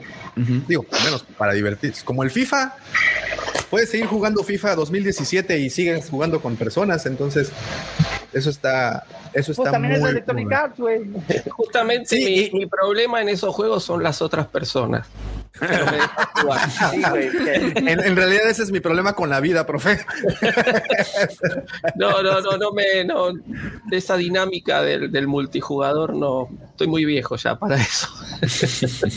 Oye, este, y hablando de eso, eh, eh, ya ven de que hace un- una semana o dos lanzaron Knights of the Old Republic para Nintendo Switch. Bueno, el juego, al parecer, está teniendo una excelente aceptación. Que el Oye, port que es hicieron está muy bueno. Tiene, he visto diferentes sitios y no baja de 92, 93. En, La verdad. por ejemplo, eso es muy buena noticia porque eso lo podemos traducir en que se animarán a, a- a seguir desarrollando la temática de Knights of the Old Republic, lo cual bien ahí. Y, sobre todo esto, Davo, o sea, el port que hicieron en Nintendo Switch, querido Davo, y Auditorio y Guapo Escuchas, fue, no es el remaster que, que, que anunciaron, ¿eh? El remaster todavía viene, Así. y agárrense, Sí, sí. porque ese yo De hecho, creo que sí de, va de hecho estar. lo- la, la promo- el promocional que aventaron ¿no? Del- de, para comprar la versión física del el de Knights of the Old Republic ahorita para Switch está bien chida. güey. Pero ese- ¿sabes de que ese no es oficial? de- o sea, no le hizo, este, ¿cómo se llama ¿Es, es, es Dire o quién, quién la hizo? ¿Dice? Di- ¿Dice? Dice. No, Dice. Dice la hizo el botón, no. ¿Quién? No, ¿Cuál, cuál, no, cuál? es- ¿De qué hablamos? Es, De, es que sacaron una, una edición especial, o bueno, está, hay una edición especial que anda rondando ahí en, la- en internet. Que, de hecho, Sergio nos la pasó. Aspir. Aspire. Aspire. Aspire. Aspir. En el que venían, este, te entregaban pues el, el videojuego en físico y un montón de afiches relacionados a, a Oh. Kotor. Eh, el, el más caro creo que traía hasta réplicas de sables en, en miniatura. De Revan. De Revan. Ah. Sí, está a 180 dólares. Sí, está coquetón ese. Oh, ok, Ahí viene el ok, 18 de diciembre, muchachos. Y el 24 también. Oye, Por eso, pero el primero está el 18, güey.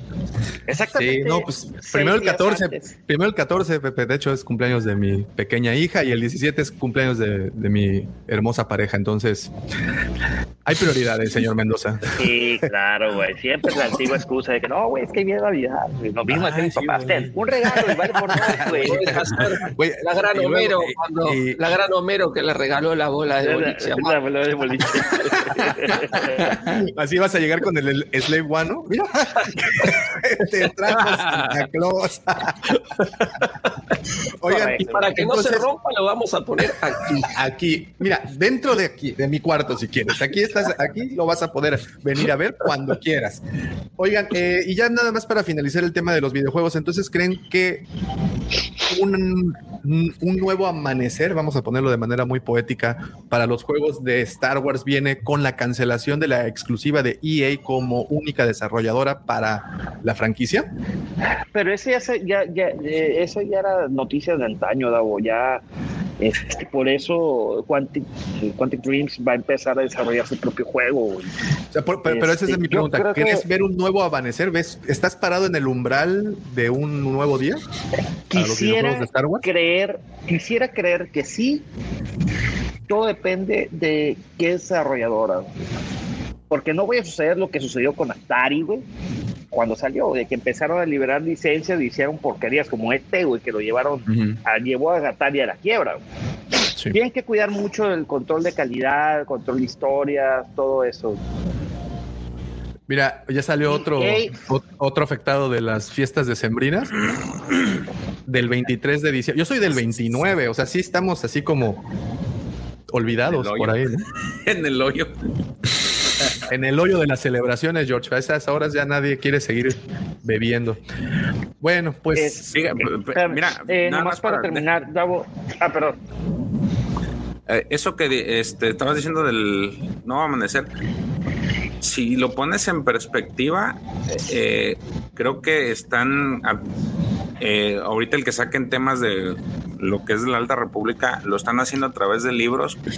No se me hace mal que lo empiecen en los libros y lo vayan a desencadenar poco a poco hacia lo demás, porque ya estás generando como que un nicho y a partir de ahí ya puedes explayarte y creo que no sería tanta la queja o bueno al menos yo no se lo vería si por ejemplo sale un proyecto nuevo y que digan ah es que este proyecto no es Star Wars pero como ya traes todo el back de, libros y, cómics ya no no lo vería tan como una queja pues y además ya estás midiéndole el agua a los tamales. ¿no? ¿Qué los camotes? Sí, es que depende de la situación geográfica de México en donde te le mides el agua. Aquí es a los frijoles. Entonces, Qué ole. Fíjate, Aguas. este, Davo. De- de miércoles. eh, el EA sacó buenos juegos, muy buenos juegos. El tema es de que EA se quedó dormido en sus laureles. ¿Cuánto tiempo tuvo que haber pasado para que sacaran un juego más o menos bien, por decir mediocre, como Squadrons, güey? Squadrons es una porquería. ¿De qué hablas? Creo que el mejor juego de, de EA es el, el Jedi Fallen Order y párale, párale de contar. Y posiblemente abajito está Battlefront 2. Eh, eh, fíjate, es que eh, el de Squadrons yo no lo he jugado bien porque estoy insistiendo, estoy esperando a conseguir un joystick. Yo esos juegos los jugué en joystick. Sí, Ah, hablaba, hablaba yo con Axel en un capítulo exactamente estos de los videojuegos donde poníamos este, sí, a esta parte de, de Squadrons y creo que es muy parecido, o sea, no es que sea malo, pero creo que es muy repetitivo porque ya lo habíamos visto con Battlefront. ¿no? Battlefront puedes tú jugar con las naves y creo que es muy parecido a la, la modalidad de juego, a menos de que tengas a lo mejor el, el VR, ¿no? Para que creo Sí, que de hecho era lo que iba a decirte, que era, era todos tenemos el dinero para comprar el VR, ese es el problema. Creo que se juega mejor con VR ese, ese de Squadron. Justamente, sí, sí, sí, claro. Yo no Pero, lo, no lo pero, lo, dijiste muy bien, John. Ya, o sea, ya lo habíamos visto con, con Battlefront. Hay una modalidad.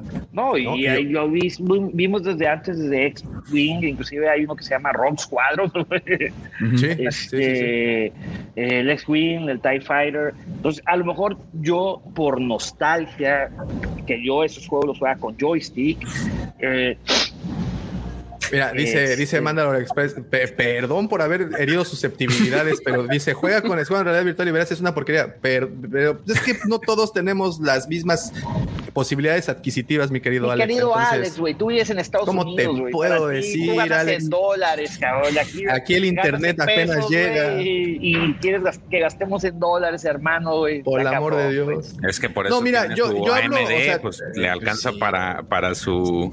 Y No, yo hablo, creo que por el. Sí, yo- que aquí creo que. Intel, güey, se compró el VR, güey. O sea, Sí, yo creo claro, que. espera, yo, yo aquí hablo del grueso de la población. Realmente no. Pues aquí, pues, sí, efectivamente, no- desafortunadamente no todos tenemos la posibilidad de tener ese tipo de hardware. Y pues lo que te entrega, así como lo más nativo que tienes, es el, es el, es el control. Y ahí sí, perdón, pero sí es lo mismo como lo que nos entregaron previamente en Battlefront. ¿Y saben dónde, en dónde está la peor prueba de todas? Que a los dos o tres meses de haber estrenado el juego, Juego. este, ¿cómo se llama? Squadron, Dieron gratis. Squ- esa madre, Squadrons. Se dio gratis. Sí, sí, sí. que yo pagué, No, güey, no. chingado, güey. No soy yo. No soy yo. Bueno, Yo, aguántame tantito. ah, el profe, el profe se la...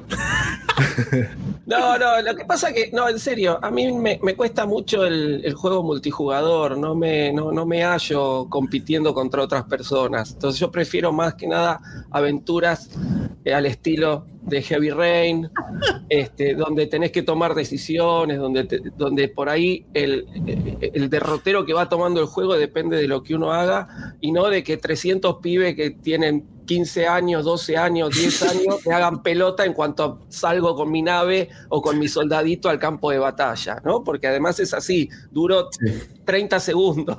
Entonces, Sí. no, no, lo- no lo juego realmente, no, no lo juego. Ya ves, Como bien dijiste, ya, George. ya- ya te dijo el profe, ahí te la dejo, muñeco. Eso Eh, parafraseándolo al buen Edson. Y, y- y- y como dijiste en al- algún momento, George, creo que ya habemos muchos que ya no estamos en, en, eh, ya no tenemos tiempo para andar muriendo y reviviendo.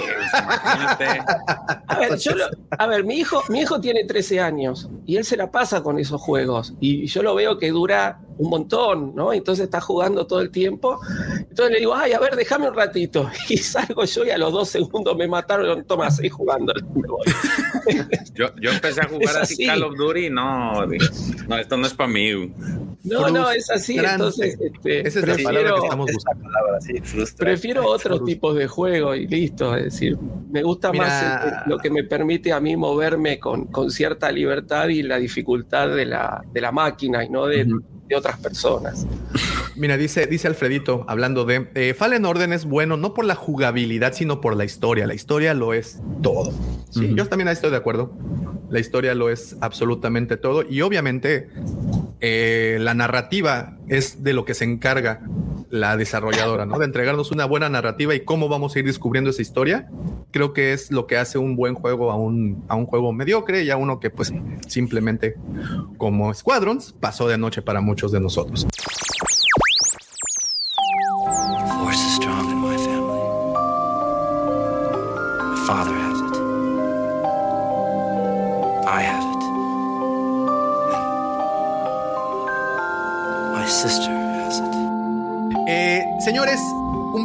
Exactamente la hora y media de este bonito show mágico musical que es Hablando de Star Wars, eh, cómico mágico musical.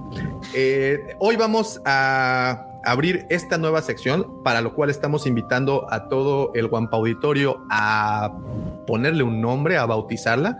Me quebré la cabeza, lo cual no es cierto, porque la verdad es que le dediqué nada de tiempo esta semana para inventarle un nombre, pero aquí están ustedes presentes para que podamos abrirla, hacer la apertura oficialmente hoy en el episodio 150 del podcast, de, de nuestra emisión número 150, la cual es bastante, se dice fácil, pero, pero híjole, este, esas desveladas han estado buenas.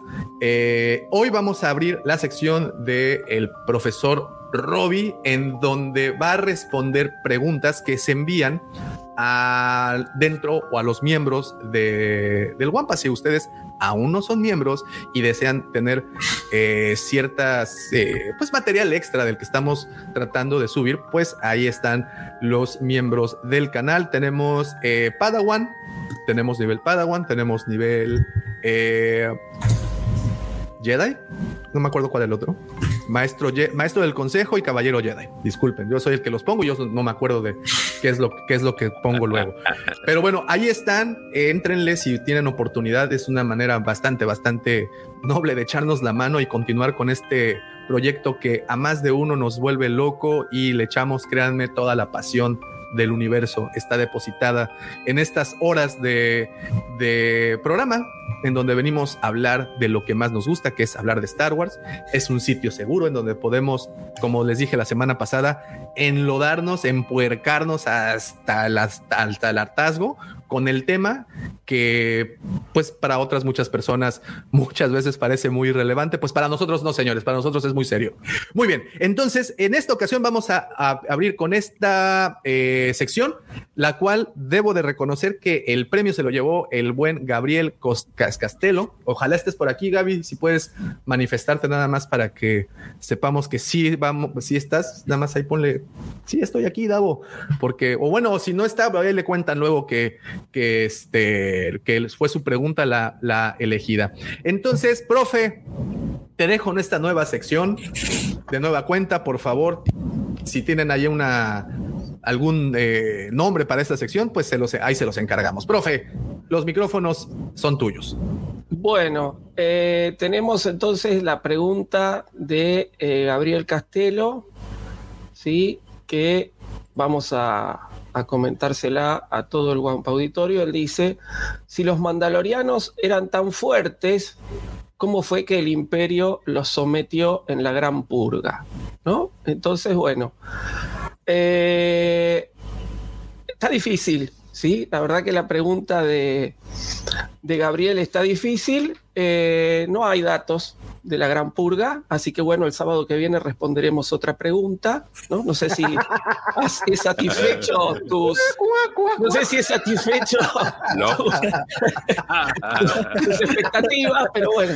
No, Este, no, bueno, es cierto, ¿no? vamos, vamos entonces en serio. Es cierto, no hay datos de la Gran Purga, pero eh, sí tenemos antecedentes ¿no? de por qué eh, el imperio ha sometido a, este, a los mandalorianos. ¿no? Entonces nos tenemos que remitir primero a las Clone Wars.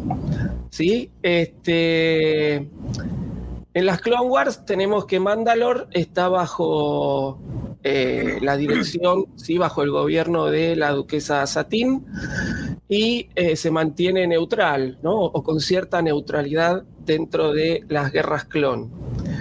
Eh, ahí vemos cómo Darth Maul logra, este, llega a Mandalore y logra tomar el poder ¿sí? en, en este planeta. Y finalmente tenemos el capítulo en el que va Obi-Wan Kenobi.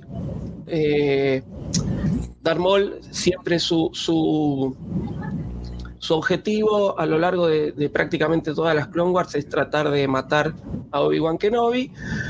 Obi-Wan se dirige a Mandalore este, y allí finalmente eh, vemos cómo Darth Maul mata a Satín. A partir de aquí, Darth Maul se hace con el poder, pero él no puede gobernar Mandalore, entonces pone a un títere, que es el primer ministro Almec. Sí, el primer ministro Almec además cuenta con el apoyo del clan Saxon. Sí, el clan Saxon es un clan eh, subordinado a la Casa Bisla. ¿no? Entonces, este es uno de los más importantes de Mandalore y su líder, Gar Saxon, le da todo el apoyo a, este, a Almec y por ende a Darth Maul, que es el que maneja los hilos en este planeta.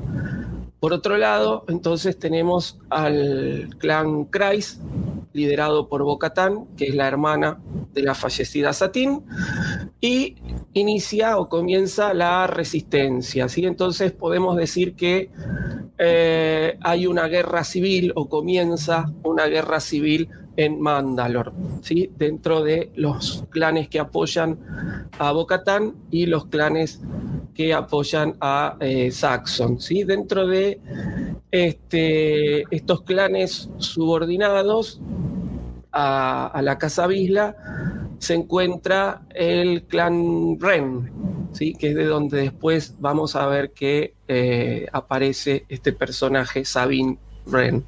¿no? Y eh, al principio Ursa Ren eh, apoya a...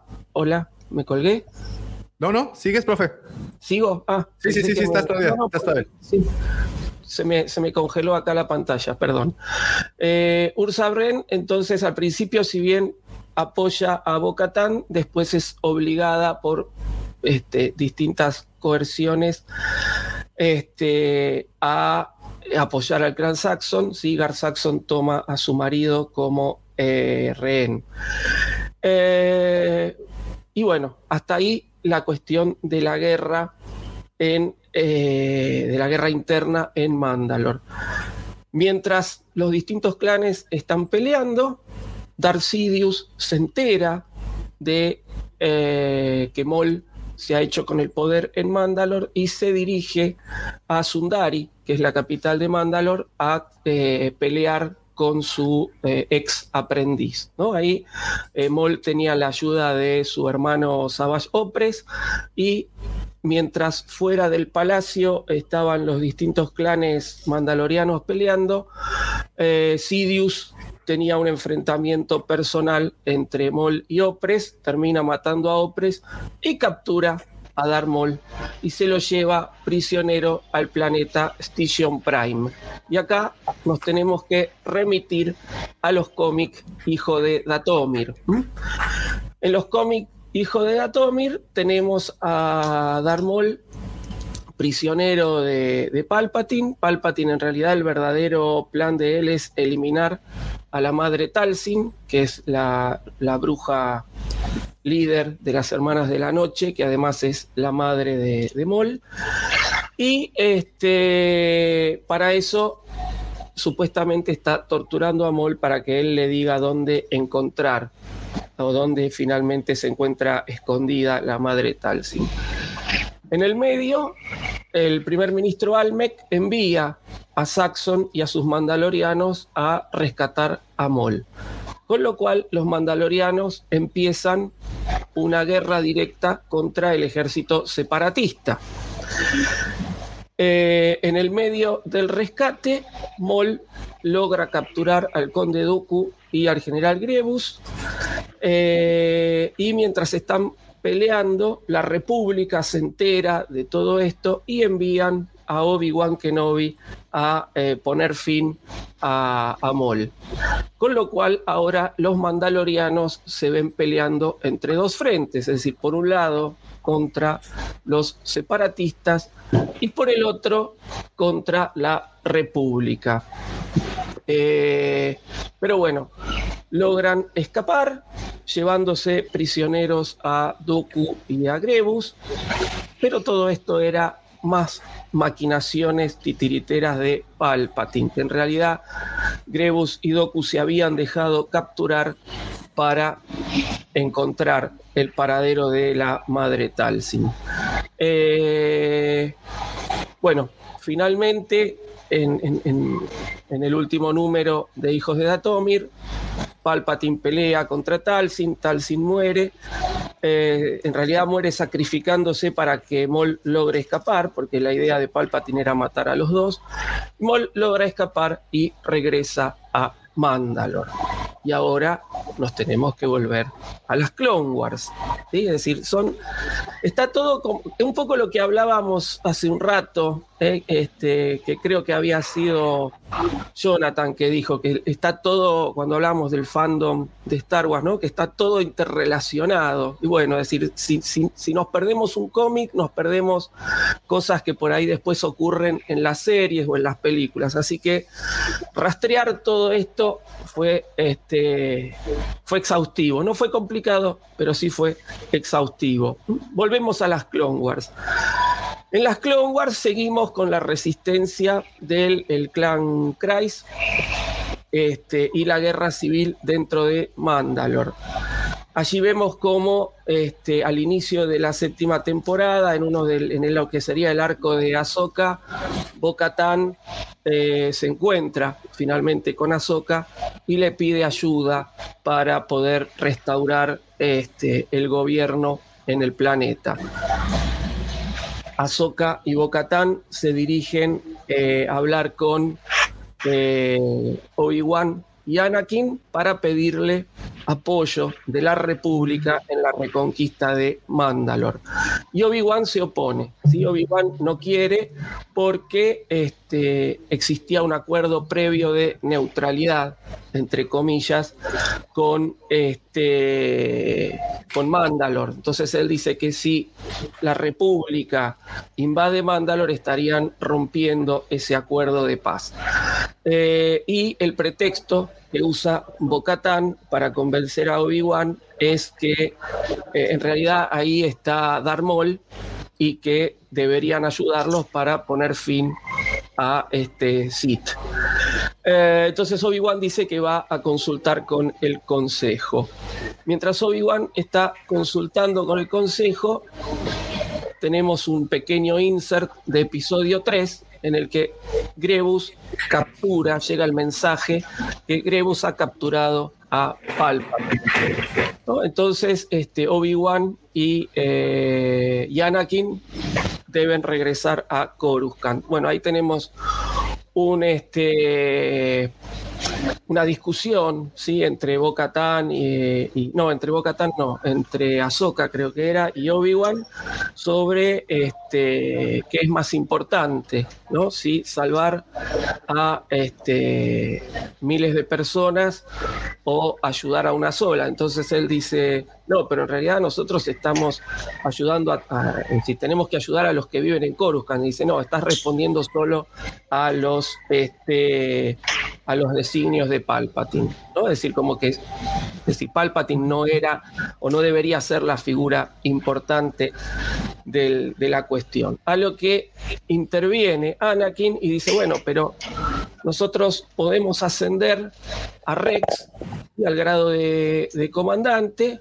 y darle, Ahsoka puede ir como una especie de asesora o consultora y va parte de la 501 este, a Mandalore, ¿sí? liderada por, por Rex, entre comillas, eh, para capturar a Maul. Entonces Obi-Wan concuerda con eso y este, comienza lo que es el asedio de Mandalore.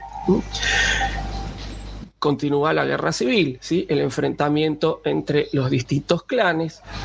Darth Maul escapa hacia lo que serían los, sub- los subsuelos de, Sundari, de la capital eh, mandaloriana, mientras Bo-Katan toma prisionero al primer ministro Almec. Eh, Gar Saxon, por orden de Darth Maul, logra, se infiltra en la prisión mandaloriana y logra matar a Almec antes de que revele los planes verdaderos de Maul. Ahsoka entonces se dirige a los subsuelos de, este, de Sundari a capturar a Maul y allí en el enfrentamiento que tiene con, con él le revela eh, la cuestión de eh, Anakin, ¿sí? que Anakin es el verdadero títere de Palpatine o de Sidious, porque no, no lo menciona a Palpatine, sino a Sidious, y que él va a ser el que destruya toda la Orden Jedi. Y entonces el objetivo de Maul era que Anakin y Obi-Wan fueran a Mandalor para él poder matarlos. No entendía cómo había terminado Ahsoka en ese lugar. Bueno, finalmente Ahsoka reduce a Darth Maul, lo este lo, lo, toma prisionero y cuando lo están regresando prisionero hacia, hacia Coruscant se, se declara la Orden 66. Eh, nosotros vemos en este capítulo cuando están subiendo a Mol, a Mol lo tienen este, en una especie de, ataúd, encerrado en una especie de, ataúd de, de Beskar, que el Beskar era resistente este, a, a, los Jedi, y se lo, se lo están llevando, y vemos cómo queda a modo de guardia un destacamento o parte de la 501 en Mandalor, sí que se está imponiendo el orden. Podemos asumir que cuando se declara la Orden 66, los clones que han quedado de custodia en, este, en Mandalor empiezan a tomar o a organizar un poco el poder. Ahora nos tenemos que pasar a Rebels. En Rebels se menciona que el imperio se ha asentado en Mandalor, que este, el clan Saxon es el que ha apoyado al imperio y que han vuelto a tomar el poder este, corriendo a eh, el clan Kreis, ¿sí? que había logrado imponerse en las Clone Wars. Y se menciona también que eh, se construye o se empieza a, eh, a realizar, digamos, eh, la Academia Imperial en Mandalor, ¿sí? donde entrenadores mandalorianos van a, a, empezar a entrenar nuevos cadetes del imperio. Eh, bueno, una nueva guerra civil en Mandalor. Al clan de Gar Saxon se lo empieza a conocer como los supercomandos imperiales. Esto es una especie de homenaje al primer concepto de George Lucas de, este, que en realidad Boba Fett iba a ser un, el modelo de un ejército de supercomandos. Este, y se arman dos facciones, la facción de los protectores liderada por Fen Rau. Más adelante, en Rebels, este, en una lucha que tienen contra Amol, Sabine logra hacerse del famoso sable oscuro. ¿sí?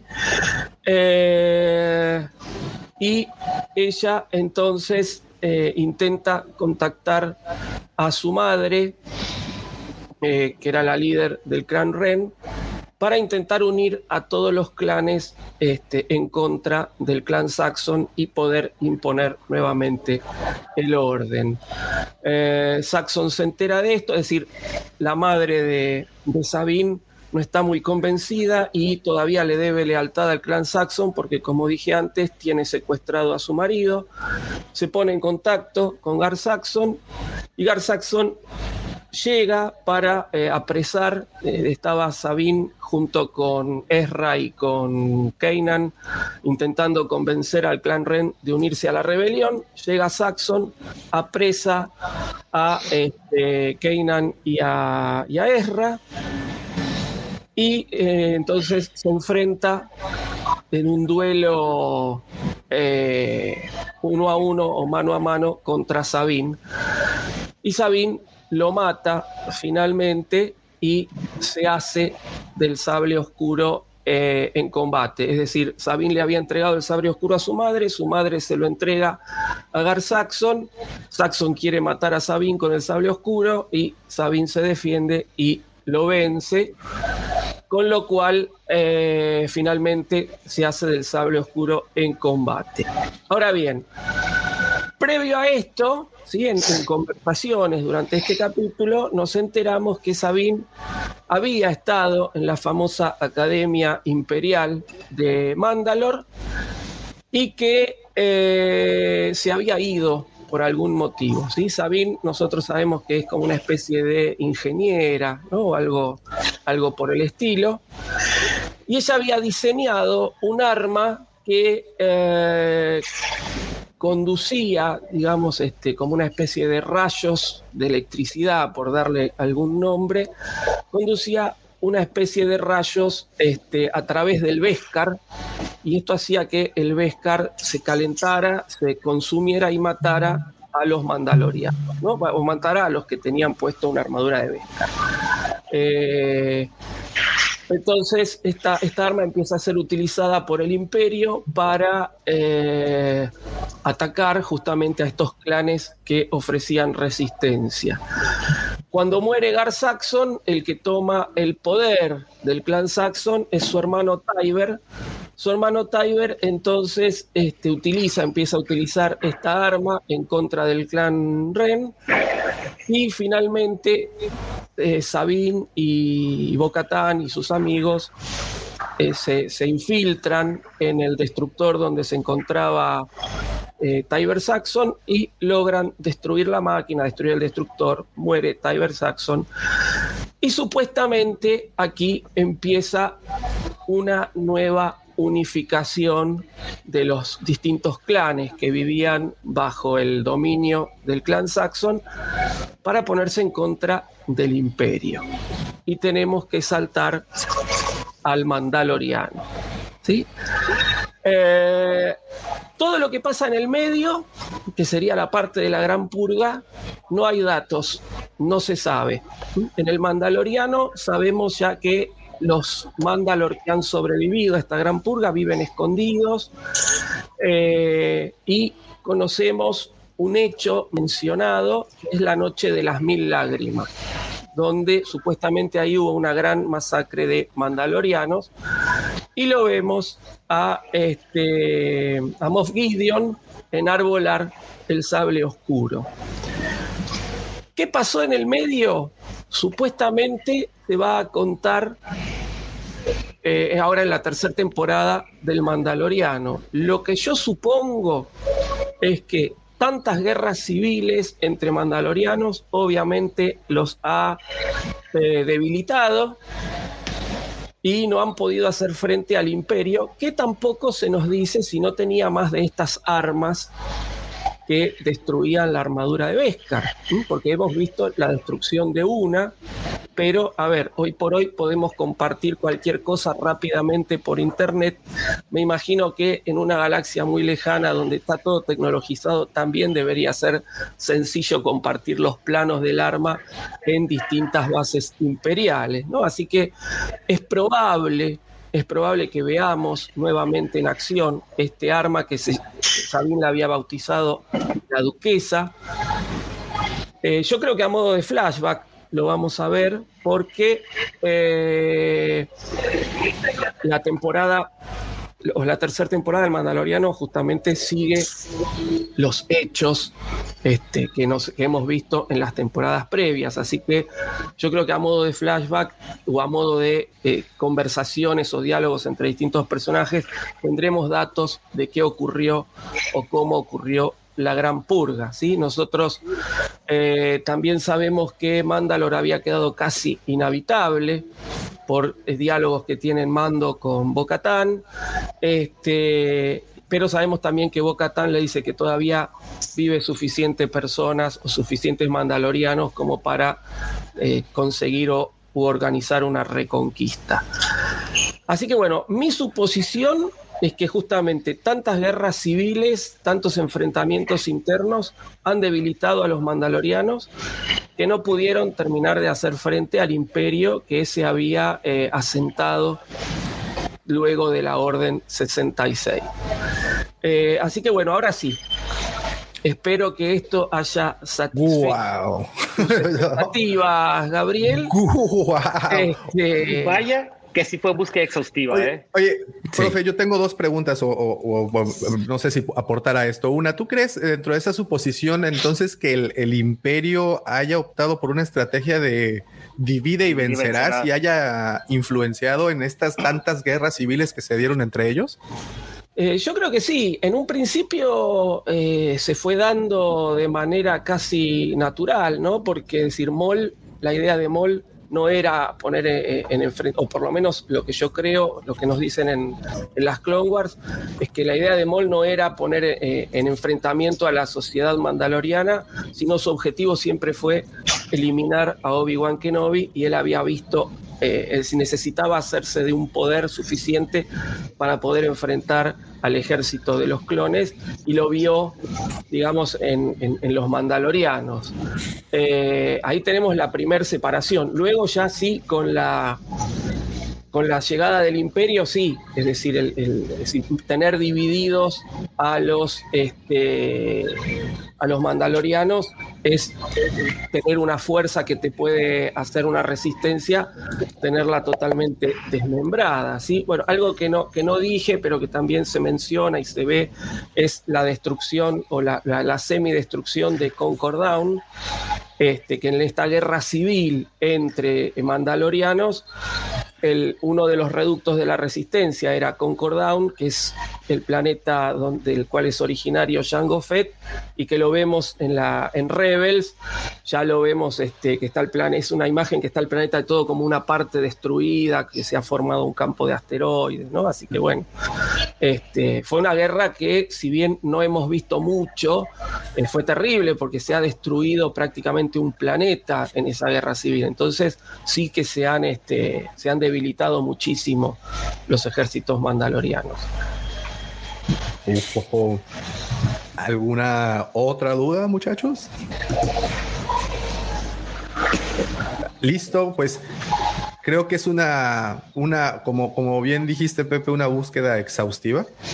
Yo creo que Gaby quedó más que resuelta esa duda. Ahí está. Listo. No, gracias. Gracias Ahí a vos. te la dejo, Eh, muñeco de Mandalor. ¿Alguna otra pregunta que, quieran- que tengan, ¿Alguna querido Juan Pablo? Que vayan pensando preguntas para la semana que viene. Oye, pero No, decía Gaby, no, no, este, no pensé que lo puni- pusieran aprietos. Y le digo, diré el profe, lo quieres, lo tienes. Y ahí está. Y, A ver, lo importante, lo importante no es, es decir, uno todo esto no lo puede tener en la cabeza en el momento, ¿sí? Pero lo importante es saber dónde se encuentra la información y saber administrar la información, que eso es en definitiva lo que hacemos siempre los profesores en cualquier tipo de eh, materia o, o cualquier tipo de cuestión que ¿Seas tengamos grosero, que Pepe? explicar. Ju- Justamente eso iba a decir, profesor. Yo tenía, en, cuando estaba en secundaria, en tercera secundaria, el director nos daba la, la materia de historia de México y él decía,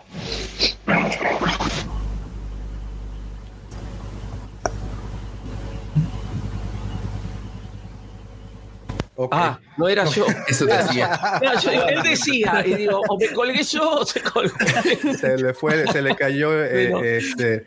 Eh, Eso era lo que decía. No, y sabes qué, y saben Gran que profesor. para, para los miembros del canal, hoy por la tarde, a las 6 de la tarde, hora, hora argentina, si no- sí, ¿verdad? Hora de Argentina, eh, tendrán una conversación bastante amena. El link lo compartiremos más adelante para que, ahí, bueno, obviamente publicado dentro de la sección de miembros del canal, para que tengan una conversación uno a uno con el buen profe, para que, y, y bueno, y, y- y continúa la invitación abierta. Eh, esta sección que acaban de ustedes de presenciar no, ten- no tiene nombre. Y de verdad que no tiene nombre, ¿eh? Bor- que- que, eh, yo ahorita creo que comprendí dos o tres cosas que tenía eh, enredadas. Ahí viene, ahí viene quebrándose. Listo. Bienvenido de vuelta, Perdón, señor Mendoza. Sí, fue, fue, fue problemas técnicos aquí con la conexión. Bueno, y le decía, el, el maestro, el profesor nos decía, mis exámenes son del libro abierto, pero si no estudiaste te va a cargar. Y sí, Justamente. efectivamente, hacía preguntas de que a fuerza te tuviste que haber leído todos los eh, eh, la bibliografía que nos eh, dejaban en- durante el mes. Sí, sí, De yo también forma, tenía, tenía profesor. una profesora, tenía una profesora de historia también que hacía eso. Es decir, eh, hay que saber manejar la información, decía. Este, y si no habíamos leído previo el tema, no iba, en, en el, en el- los 30 minutos, 40 minutos que duraba el examen, no íbamos a poder sacar nada de esos libros. Así que De sí, capirucho decían por ahí. Oigan, y, y de nueva cuenta, y, y- y de nueva cuenta, este, cuando una historia es bien contada y bien narrada y cuando nos entregan la información que nos acabas de entregar, profe, no surgen, eh, muchas personas dirían que la mejor información responde dudas, pero yo creo que la mejor información abre preguntas. Genera más dudas, Y, y- exacto, y yo creo que eso fue lo que justamente causaste aquí en el chat. Eh, mira, por ejemplo, pregunta, y, y- y de- desafortunadamente ahorita ya no podemos ahondar en el tema porque nos queda escasamente una hora y tenemos el tema principal eh, en puerta, pero mira, por ejemplo, pregunta Mandalore Express, eh, cuando el casco deja de tener eh, el poder de. Mandalore y pasa, ah, perdón, ¿cuándo? Y pasa esto al sable, sabiendo ahora que el que gana el sable en combate tiene el derecho al trono. Eh, y repito, otras preguntas más. Entonces, pues, grande, profe. Qué buena. No, muchas gracias. Dígame, dígame, dígame. Yo nada más quiero hacer un comentario, un anuncio publicitario. Ahí por, eh, por ahí el, el profe comentó algo sobre este el hijo de Datomir. Y recuerden que nosotros tenemos una cápsula, la cápsula número 12, en la que hablamos de ese cómic, El hijo de Datomir. Sí. Oh, y, y- y ya también ya Una tiene un cápsula. episodio al aire, ¿eh? Ahorita, en, bueno, al aire, ahí en Spotify. Eh, si no mal Para- recuerdo, Para, invitados tuvimos. Django invitados. Fett. ¿ah? Ah, que por cierto están ustedes también, ¿verdad? Los Sí, sí, están sí. invitados. Ahí está. estuvimos Pues- el cómic. Tienen harta información, un podcast pendiente hoy por la tarde a las 6 de la tarde, hora argentina, que eso habíamos quedado que eran ¿Son las 4 de allá de ustedes o las No, 3 de la las otra tres, parte? Las tres. A ver, a- arreglemos esto desde ahorita. George, ¿qué hora, qué hora tienes? Bueno, o, o Pepe. Yo tengo las. 8 de la mañana, Son las 8.19. 8 A y ver, a 19. ver, los voy a poner juntos ya para que sigan haciendo sus. O son las-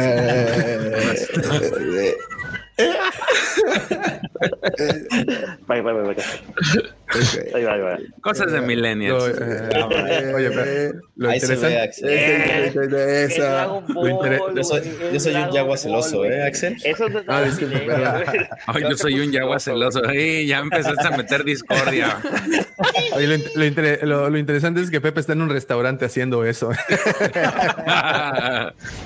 Muy bien, Para ¿eh? que Muy vean, bien, No, no, no, ahí, ahí está, ahí está, como, como buen torero. Alfa y Omega. Muy bien, excelente. Entonces, este, pues bueno, aparte como "Este wiki, pero la- Oye, esa que Chécale le el todo café. el bailable, güey, sí, el de que.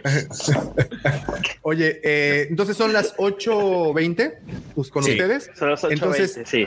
eso significa que ahorita ustedes, profe, tienen las Yo 11 tengo de la las mañana. 11 y 20, sí. 11.20. Entonces, eh, son tres, Horario decente, qué bárbaro. tres horas A de, de me vino bárbaro el cambio que les hicieron a ustedes. No es por nada, pero estoy más Seis de la tarde. fresquito.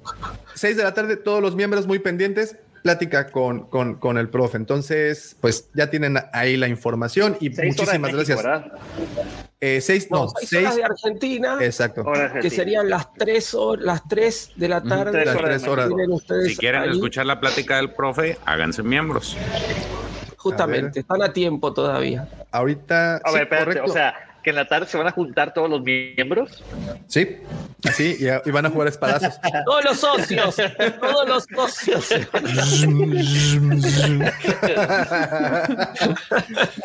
Pepe, ¿por qué tienes que traer esas imágenes? a- Ay, Pepe tan ocurrente.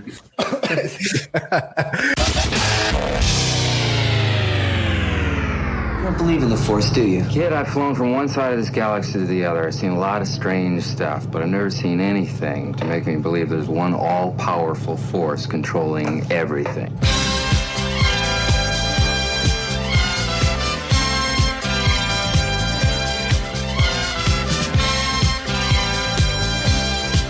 Excelente, buenos días. Mira, llega Principesa a dejar su saludo. ¿Cómo estás, Principesa? Buenos días. Y eh, ahora sí, eh, empezando con el tema principal del día de hoy, y justamente para lo que están invitados nuestros amigos eh, de los hijos del Yagua, este. me- me surge esta pregunta, y creo que es una pregunta que ha estado para los que siguen los, los diferentes canales en YouTube y para que los que siguen las diferentes publicaciones, es una pregunta que ha estado muy presente en estos días y es el futuro de Star Wars, ¿en dónde se encuentra? ¿En el cine o en la televisión? Y yo sé que esta pregunta hace un dos años o incluso el año pasado, si nos la hubiéramos hecho, creo que posiblemente hubiera sonado ridícula. Pero hoy ya tiene mucha más, tiene mucho más sentido y, y, y hasta un- pues te genera una duda, ¿no? Y piensas, a ver, ¿qué les está redituando más? Porque al final lo dijeron muy bien, lo han dicho en el, en el chat, lo han dicho ustedes. Al final esto se trata de hacer dinero y si comparamos la inversión que se hace una película para una película y para que esta salga, se distribuya, se promocione, todo esto, y lo que cuesta una serie que se transmite en una plataforma que de por sí ya pagas, eh, um, pues sí pone en tela de juicio todo, ¿no? Como que sí ya se pone, se pone más acá. Entonces, pues adelante, señor. Quisiera, agregar una pregunta adicional. Es, es con respecto a las series. Creo que esta pregunta ya la, ya la he puesto en la mesa y no por mí, sino por comentarios que, que, he, que he escuchado de, gente que les, que les gusta Star Wars. Este, ahorita me enseñaste la imagen que te mandó George, que era, nos presentaron en el Investors Day del año, del año pasado 11 productos de series de Star Wars. Eran 11, ¿verdad? 11 o 12. 12. Eran 11, los de Star Wars eran 11. 11, 11, ok. Sí, porque eran 14 y estaba una de quién sabe quién, quién sabe qué, Willow y Tijuana Jones y la última pasada. Era una película de Univision, por cierto, era igual que Barman y Drogen. Este, ¿Ustedes creen, o para, esto es para todo, obviamente, ¿no? Auditorio, ¿Ustedes creen que en algún momento nos vienen a sobresaturar de series? Go. Primero la pregunta de- del tema y, al, y después No, y, y tienes completa, y tiene completo sentido que, que- que las, que las, que las unas, porque eh, si bien es cierto, actualmente tenemos solo una serie live action. Y es la única que nos ha generado toda esta plática, que es el Mandalorian. Están por entregarnos una siguiente, que la próxima es el libro de Boba Fett. Eh, de ahí ¿En van a partir en, en en un mes exactamente. Sí. Sí, es un mes. Eh, y, y- y yo creo que de ahí Pepe va a partir todo. Puedes acertar una vez, pero esta única vez puede ser un destello de genialidad. O bien puedes tener ya la fórmula con la que vas a empezar a trabajar. Pero esto lo va a definir esta, es, esta serie. ¿Y por qué lo digo? Porque una vez más, el único parámetro que tenemos es el Mandalorian. Entonces, si nos ponemos así muy, muy, muy críticos, pues esta es la serie que la tiene que romper para que justamente el futuro o las eh, series se les abra en, Disney la llave del dinero y empiecen las producciones. Obviamente con una buena planeación en sus lanzamientos, ¿no? Entonces, por eso eh, eso es creo que al momento lo que deberíamos estar pendiente es qué tanto éxito tenga esto del libro de Boba Fett para Es que, de ahí también. Es- que mi pregunta también va por lo siguiente, Davo, y por los comentarios que, eh, que han hecho de broma, de que, pero ya ves de que entre broma y broma la verdad se asoma, de que dicen cada vez vas a tener menos tiempo, ahorita que hablaba de jugar.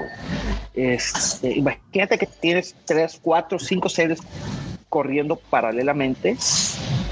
Caray, si nomás tienes una hora o dos cada tercer día, güey, ¿en, en qué, ¿en qué la vas a dedicar, güey? Pero yo no Pero creo, bueno, ¿eh? no nos salgamos, no nos salgamos de, de- de- del tema. A ver, amigos, por favor. Este, Jonathan, Axel. Claro, claro. Pues yo creo, pues, contestando la primera pregunta, yo sí creo que el futuro ahorita, es, al menos para Disney, está en las series. ¿Por qué? Porque ya lo vimos ahorita con, inclusive con este proyecto de, de Patty Jenkins, pues ya lo están como pues prácticamente cancelando para abajo del agua, pero pues ya lo están diciendo, porque saben que después de lo de, pues sí, realmente sí fue un poquito, a lo mejor financieramente no fue un desastre, pero pues sí para nosotros los fans las secuelas no pegaron y dejaron un mal sabor de boca. Lo platicaba yo con Axel en, los podcasts de que creo que no se dieron el tiempo como para pensarlo muy bien y, engranar esta, estas secuelas y los quisieron sacar muy rápido para sacar dinero, que sí lo hicieron, o sea, sí sacaron dinero y creo que eh, parte de que por qué tenemos ahorita Mandalorian y tenemos lo que es toda la producción de, de- Disney Plus, o sea, con toda esta tecnología tan, tan, tan enorme que tiene la, la producción, es gracias a las ganancias que tuvieron con las secuelas, pero pues para como tanto como aceptación del público no la tuvo. Entonces yo creo que sí el futuro está principalmente en las series porque ya lo están haciendo parecer este pues algo, una, producción cinematográfica. Si vemos una serie, por ejemplo, de, de- de Disney Plus, hablando estrictamente de Star Wars, y la comparamos a lo mejor con alguna de, de CW como de las de las de DC, la de CW tú puedes saber que es prácticamente es una serie, pero si lo ves en Disney Plus, tú ves que una producción cinematográfica, o sea, bien lo puedes proyectar en un cine y parece una, una película corta. Entonces, eh, creo que sí, Disney está apostando muchísimo por, por Disney Plus, aparte de que creo que tiene un poquito de limitaciones más en, la, en, el área de cinematografía. Al fin de cuentas, en Disney Plus tú puedes sacar tu contenido como tú quieres y a lo mejor no tienes tantas limitaciones como para subirlo a- al cine. Entonces, creo que eso le da la libertad creativa y no tiene tantos topes que, pues ponerlo en el cine. Entonces, yo sí lo veo más por, por las series. Y contestando la segunda pregunta, yo creo que este que no nos van a saturar. Están haciendo lo mismo que con Marvel, que pues nos sacan a lo mejor una serie y luego nos pas- pasan un, un- un chance, un tiempo y luego nos dan otra. Por mucho que estén anunciadas muchas, no creo que las vayan a poner simultáneos porque ni a ellos mismos les conviene. Entonces, yo Es, por creo que sí. ejemplo, eh, el plan a largo plazo, de aquí a cinco años, por así decirlo. Claro, te anuncian la nueva fase de, de MCU y en el 2090 eh, viene Black Panther número 10. Sí, claro, exactamente. Además, recordemos que no todas van a tener secuelas. O sea, por ejemplo, Kenobi va a ser una sola temporada, es lo que están anunciando. ¿no? Digo, hasta eso, hasta es lo que sabemos ahorita, no sabemos, pero nada más va a ser una única temporada y pues a lo mejor las demás sí van a seguir, pero no las van a hacer simultáneas porque a ellos no les conviene, porque también tienen el Marvel. Entonces, lo que ellos tratan de tener es como un calendario cubierto al menos para el año entre Marvel, entre Star Wars, que creo que son los dos puntos importantes de Disney. No creo que haya otro ahorita que le, que, que le Pixar. Mm, Pixar está más o menos eh, volviendo a entrar al juego. Ya están teniendo un poquito más de fichas. Todavía creo que no llega al grado de Marvel. Ojo, ni de. Yo creo que a partir de, de- de Toy Story 4 creo que Pixar se vino un poquito bajo porque no, no, ya como que ya perdió un poquito la, la- no sé. Y vos, La magia. Qué pedo. Ah, bueno, eso sí. Pero yo creo que no, da- no, no, yo creo que no va a pegar tanto como una producción de Marvel o de, de Star Wars. O sea, Hermano, creo que sí. se- Yo se la Tengo compré, güey. Yo- 20, 18 años, güey. Yo quiero ver quiero verla, güey. Sí, güey. Sí. ¿Cuántos años tienes? Luego con todas las referencias que le aventaron de 20, Star Wars. 18 años, güey. Pero ve, o sea, ve, lo, lo está relacionando con algo de Star Wars. O sea, quieres ver, quieres ver este Lightyear por, por las referencias de Star Wars. Entonces, digo, todo creo que Deja tú las Eh. referencias, porque las vimos cuando teníamos sí, claro, de niños. menos Sí, edad. Sí. Un poquito más, güey. Sí, sí, claro, pero creo que sí son la- las dos cartas fuertes y al fin de cuentas, este, pues creo que lo que le van a hacer es nada más simplemente cubrir el calendario que tienen, porque pues siento que Disney Plus empezó como muy flojito con muy pocas producciones y ahorita pues ya poquito a poco ya, ya lo que quiere es llegar al punto de Netflix que cada, que cada a lo mejor fin de semana tenga una producción original de Disney. Es lo que- yo creo que es lo que busca y por eso le está invirtiendo tanto. Digo, no creo que gastaron millones de pesos en su, en su este estudio tan, tan intenso con este de realidad virtual y todo lo que tiene.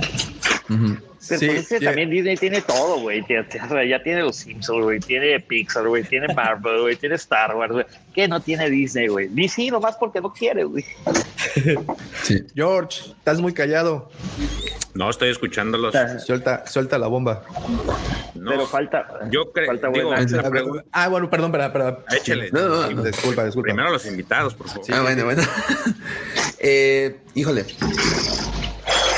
A mí me gustaría que el futuro también siguiera siendo en el cine, pero si algo me está quedando muy claro y parte tiene que ver la pandemia, es que tal vez sí, sí, el futuro de Star Wars ya esté directamente en el sistema de streaming de Disney Plus.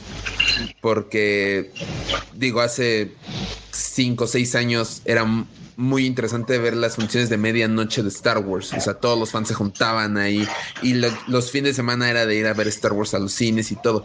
Y ahorita, por ejemplo, con Spider-Man, que era lo que se estaba esperando, una función de medianoche, ya dijeron, no, ya vamos a quitar las funciones de medianoche del, del mapa, ya no se van a hacer estas funciones este, que eran, seamos honestos, las funciones de medianoche eran para los fans. O sea, no veo a ningún otro mortal, por así decirlo. Era como una convención, güey. Sí, exacto. Las, o sea, la- pues la- las novias de los fans, nada más. Sí, nada más las novias de los fans. De ahí en fuera alguien casual no es como que, ah, me voy a echar a las 12 de la noche la película de Star Wars. No, pues no lo harían. Era para nosotros este, estas funciones y ya no van a ser. Entonces eso complica mucho, tal vez un poco la taquilla. Ahorita no veo muy clara una película de Star Wars porque Taika Waititi este, pues está con sus producciones. No, no ha dicho, ya empecé a trabajar oficialmente en Star Wars. Este Ryan Johnson también está con sus producciones. O sea, todos los directores de cine han aplazado los proyectos de Star Wars porque pues tienen sus proyectos personales. Ahí tenemos a Patty Jenkins, que era la que yo creí que iba a enfocarse totalmente a Star Wars, prefirió ahorita enfocarse a Wonder Woman 3. Y veo más viable todas las series que ahorita se vienen de, de Star Wars. Y también siento que Disney está en un... Podría decirse predicamento porque están como que sí quieren lanzar muchas series al mismo tiempo como Marvel, pero no quieren que choquen. Porque ya lo trataron de hacer con las películas. O sea, el plan original era sacar una al año y después dos películas de Star Wars al año, como le estaban diciendo con Marvel. Claramente no les funcionó. Y ahorita el escape perfecto que tiene Disney son las series. ¿Por qué? Porque Kenobi va a ser una película y por el pésimo rendimiento de solo va a acabar en serie.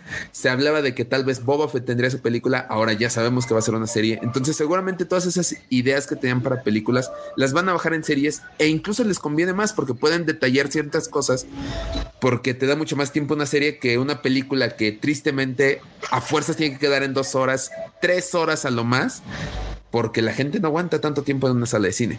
Entonces, el futuro de Star Wars sí va a ser seguramente ya en los sistemas de streaming. Y a mí me gustaría que nos retacaran de series de Star Wars todo el, cada año, cada año, cada año. Pero siento que ya traen esa espinita de que no pudieron lograr dos películas al año como lo hacían con Marvel. Eh, a ver, George, me interesa escuchar tu opinión. Es, mira, el, lo que dice este Axel tiene razón. Él al inicio comentaba algo de que tiene que ver con la pandemia. El día de ayer, este, si mal, sí fue ayer, la bolsa se vino abajo por el anuncio de la de esta nueva variante Omicron. Este, y eso generó pues La cuarta ola. muchas cosas negativas. Inclusive aquí en México vimos cómo el dólar subió a 22 pesos por, por ese tema. Y eso creo que 22.30, es- güey. Ah, 22.30, fíjate. Entonces, y eso, eso es un factor muy importante, al menos para, para la parte del cine, que bien sabemos y lo platicamos la semana pasada, lo, lo comentó el profe, el cine es- ha sido de las industrias más golpeadas. Yo creo que junto con el turismo y, el, y lo que es la, la parte de, ah, ¿cómo se dice? Aviación, se puede decir, el, el- el tema de, la- de los vuelos, son las industrias que han sido trastocadas muy eh, significativamente. Entonces, eh, el, el hecho de, que todavía continuemos con, con esta pandemia que más no, no sé de terreno, es, me hace pensar que al menos en el corto plazo, nosotros los contenidos los vamos a ver eh, a través de lo que son streaming, porque pues la gente sigue batallando con esta con esta pandemia. Y lo vimos justamente traíamos por ahí el, el- profe y, yo ayer le platicaba lo de la nota que, que dio Riddle Scott sobre el tema de, de, de- de por qué le fue mal a la última película que protagonizó eh, Adam Driver. Y es eh, entre que la recepción no fue buena por el tema pandémico, yo también esperaría que no venga, eh, no tenga mucho, al menos aquí donde estoy yo no va, no va a salir esa película pero es, eh, creo que el, el, el, esto, la pandemia ha acelerado todo y ha hecho que los contenidos en casas sean eh, más necesarios. Ahora sí que ya ni siquiera es por temas de entretenimiento normales, sino por necesarios para que la gente eh, siga en su casa o, trate de evitar salir o frecuentar eh, lugares públicos. Y esto a su vez genera que la, la, gente tenga necesidad de cosas inmediatas. Eh, lo cual pues tiene sus pros y sus contras, pero al menos al, al, a corto plazo yo no veo que, que, que no sea el, el, el streaming la, la, solución y yo deseo de todo corazón que nada más sea a corto plazo y que no nos extendamos a mediano y largo porque la verdad es un tema muy triste el que estamos pasando por, por, por lo que es la pandemia, pero eh, es lo que nos está generando. El cine ya no es, no sé si han ustedes tenido oportunidad de ir al cine. Eh, por ahí también Davo platicó la semana pasada que la experiencia ya con el, en el nivel de atención está decayendo o ha decaído demasiado, pero incluso eh, no sé si las, las, la taquilla o, o, lo que ustedes veían antes de, de, ver salas completas se esté presentando en este momento. Entonces eso es una baja considerable que, que la que, que, pues no es, no es muy, no creo que sea muy bien vista por la, por la gente que produce entretenimiento. Entonces el, el, el, el hacer a través de streaming eh, te asegura que, que la gente lo va a visualizar puede ser que la producción no sea buena o... o, o pero pues, ya está prepagado, ¿no? Pero ya está uh -huh. prepagado, o sea, tú ya pagaste por el contenido y pese a que tú puedes decir, oh, este mes lo veo y este mes no, pues de todas maneras para verlo, lo, para ver algún contenido tienes que pagar y, y de ahí si, si te gusta el contenido, pues te puedes saltar a más contenido y, a, y seguir pagando, o sea, seguir cautivo con el, con el, con el uso de, de la plataforma que tú quieras, o sea, eh, Star Wars eh, o llámese cualquier otra producción eh, que, se esté lanzando. Entonces, no veo, yo no veo que, al menos ahorita películas, y creo que también ese es el, el, motivo por el cual a lo mejor tam, Squadrons no, no, no se va a dar de momento creo que también va de la mano con eso, ¿no? No, no nada más es, eh, siempre decimos que, o hemos, estamos hablando de que el tema de agenda de Patty Jenkins, pero, pero a lo mejor y también dijeron, pues sí, a lo mejor tu agenda, pero pues por mí mejor, ¿no? O sea, porque no sé, no sé cómo nos vaya a deparar el destino en sí, el claro. próximo año. Sí, porque sí, hemos visto, pues, eh, películas que no han sido a lo mejor eh, lo que se esperaba, ¿no? Eh, no sé cómo le fue a, a Bond, a la, a la, película de Bond. No, tengo no mira, de hecho, todas las películas, y, y estaba viendo la, las, las, entradas de, la, de, esta semana. La más alta fue la de Ghostbusters, la de la, la nueva película. Y a pesar de ser la más alta, estuvo por debajo de lo que se generaría regularmente para, para los días, ¿no? Entonces, sí, ha estado por debajo. Y, aprovecho justamente este, este para. Tengo una pregunta, profe. ¿Cómo, a manera de narrativa, qué prefieres? ¿El cine o la televisión? Bueno, eh, antes de responder, le, le, quiero decir algo ahí a Julián Delgado. El Julián. Story Group no sirve para nada. Lo dije y lo vengo repitiendo y lo vengo diciendo cada vez que tengo oportunidad. Entonces, ya nos ha fallado antes el Story Group, siempre va a fallar porque justamente, es decir, son tantas las cosas que se barajan que se te escapan de las manos y no podés mantener un canon estricto este, y único. Así que olvidémonos del Story Group y de mi amigo este, Don Hidalgo pasemos a cosas, claro, pasemos a cosas más productivas. Este, no, narrativamente yo, bueno, yo los escuchaba hablar y, yo quería justamente hablar de eso, es decir, más allá de la pandemia, que obviamente eh, yo no pisé más un cine, es decir, no pisé más ningún este tipo de evento masivo desde que desde que tenemos la, la pandemia entre nosotros, ¿sí? más allá de que por suerte eh, acá en Argentina hoy por hoy está bastante controlada y hay cada vez menos casos, la gente está muy vacunada.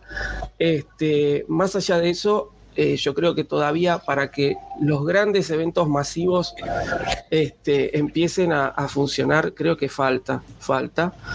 Eh, y bueno, eh, más allá de eso, y de que justamente no es tanta la gente que está yendo al cine, creo que ha cambiado la forma de narrar. Y es un poco lo que, lo que mencionaba George con la nota esta de, Ridley Scott, que él decía, eh, mi película falló por, por culpa de los millennials, ¿no? que no pueden ver nada muy largo desde que tienen los, los celulares.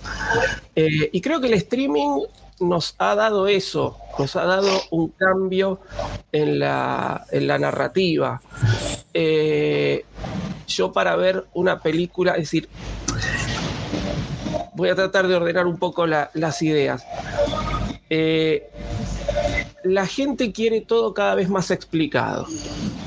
Entonces ya concebir hoy una película de una hora y media, que era por ahí el promedio que duraba una película antes, ya es prácticamente imposible. Entonces estamos viendo, no sé cuánto dura Los Cazafantasmas, pero la película de Bond dura dos horas y media. Es decir, estamos Sí. teniendo cada vez películas más largas.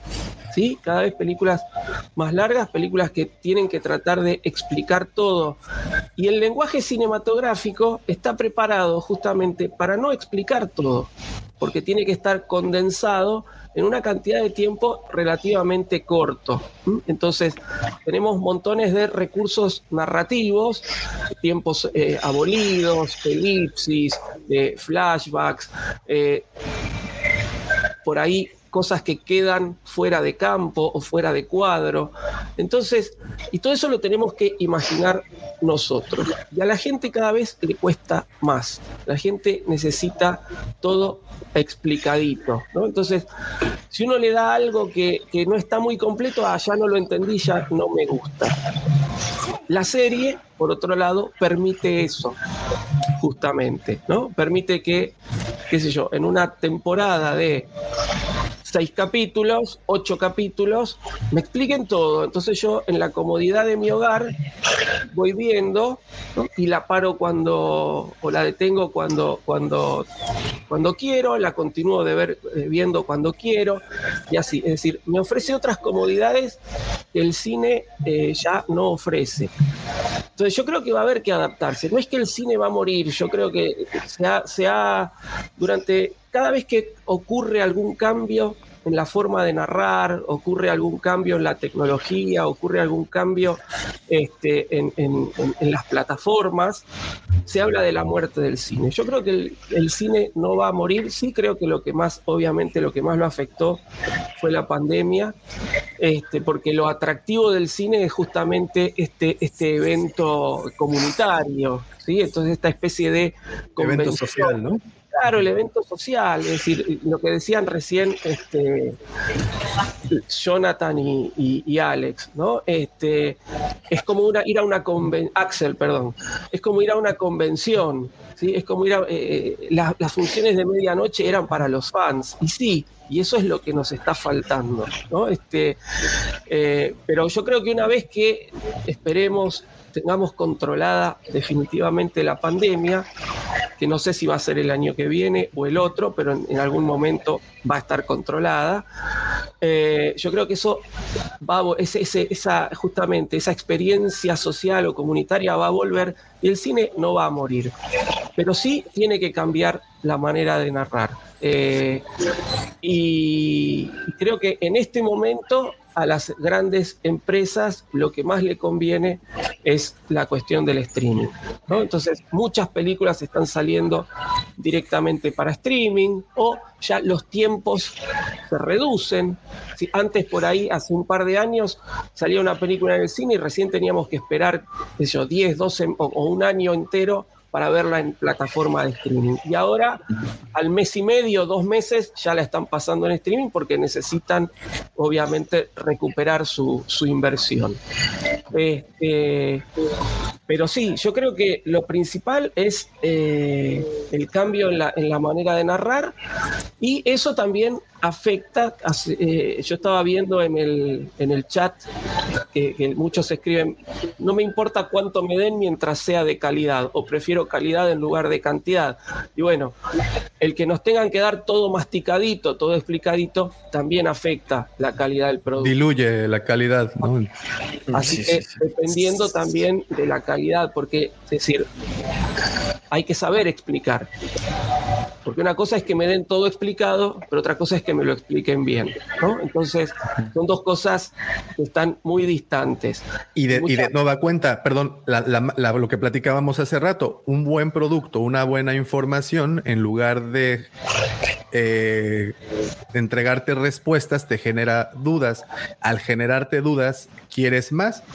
Y ese es creo que un éxito en, en- en cuestión de un guion, ¿no? Entonces, si generas esta narrativa en donde dejas un pequeño porcentaje a que el a que cada eh, espectador ge- genere su respuesta, creo que de ahí viene entonces todo el nacimiento de los de, de- de este gran universo que es Star Wars, ¿no? Y tantas pláticas y tantas teorías que justamente dejen, como dices George, esa semillita y que cada quien la desarrolle diferente, ¿no?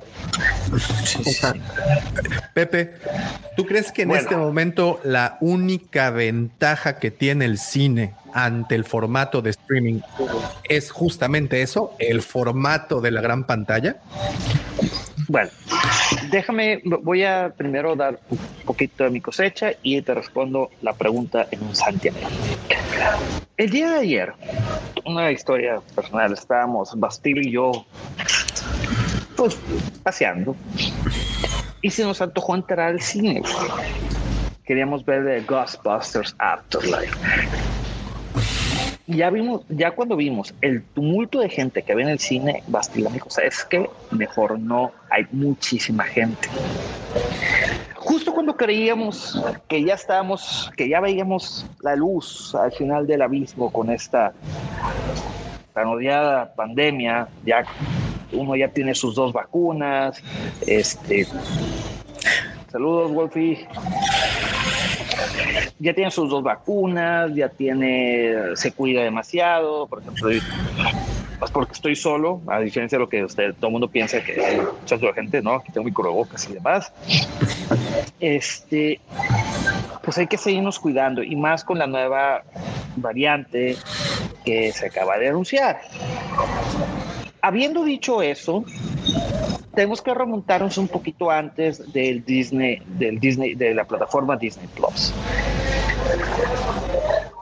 Eh, los, diversos servicios de streaming habían como que empezado a apostar por traer actores de talla grande, al igual que directores, a, a series o, y o miniseries.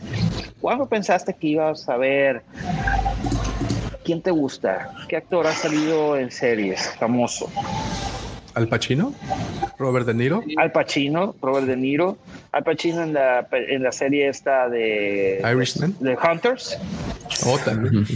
Buenísima, The que la verdad Hunters, me encantó. The Prime. Ajá. A los nazis. Exacto. Eh, Bueno, que ahora Al Pacino hace películas con Adam Sandler, entonces. no, no, pero bueno, pero en la, pel- en la serie de Hunters, güey, el vato actúa chingón. Vale Sí, es pena. muy buena esa serie. eh, la verdad, y, y los plot twists que tiene están increíbles. Entonces, bueno, ya diversas plataformas habían empezado a apostar en eso. Que se viene a repuntar con este tema de la pandemia, con este tema de la isolación, en una producción eh, de grande, una gran inversión, profesor, no me dejará mentir, requiere de una cantidad N de trabajadores, muchísima gente en un área relativamente pequeña que estén con- conviviendo, ¿no? O sea, cada quien va a hacer su chamba. Y en una serie requiere muchísimo menos. Ya, pues, un claro ejemplo fue el del Mandalorian.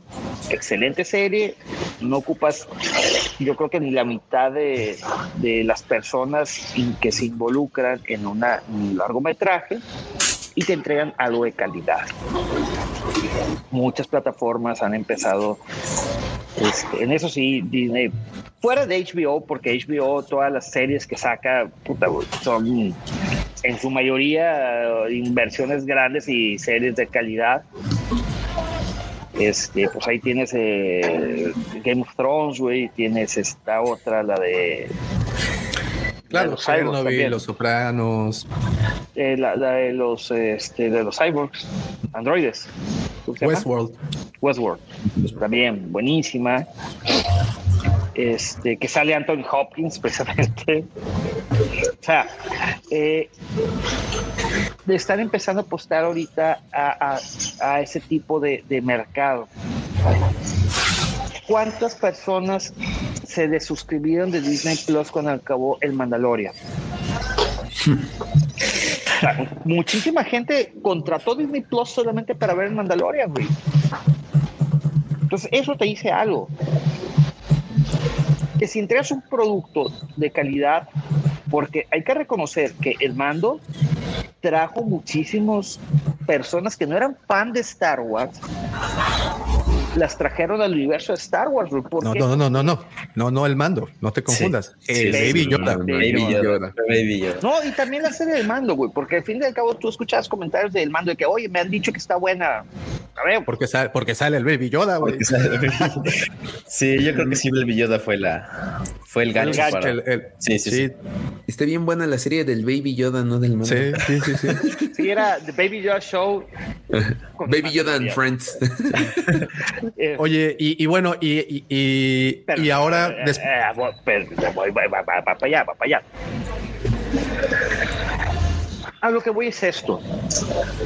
Eh, fuera de Estados Unidos, que ahorita al parecer ya no existe ahí eh, eh, el COVID, güey. el, el de la serie de Disney, mira. Sí. Ahorita que allá ya no existe el COVID, yo creo que todavía nos seguimos cuidando. Entonces, yo todavía tengo mis reservas para ir al cine, bastantes reservas. Si veo qué tan concurrida está la sala, si la veo, a pesar de que te dicen, no, que el 40% no, hombre, mis huevos. Yo estaba, cuando fui a ver el 007, güey, estaba reventado. Entonces dijimos, güey, no mames, o sea, contagiarnos por una pendejada, no, no creo que valga la pena. ¿Estamos de acuerdo? Y es que cuántos como tú hay. O sea, es un montón. No, no, hay no, no, muchos. no es cierto. Eso que hay como tres, afortunadamente. Bueno, ¿cu- ¿cuántos con esa misma decisión? Para ser más precisos. Ojalá fuéramos todos. Sí, Y pues. se acabará así la No, ya fuera de relajo, sí. No, no, no, sí, sí, sí. Completamente. Entonces, eh, eh, esto está obligando a que las productoras, el cine no va a desaparecer, es- eso es, eso es cierto, ¿no?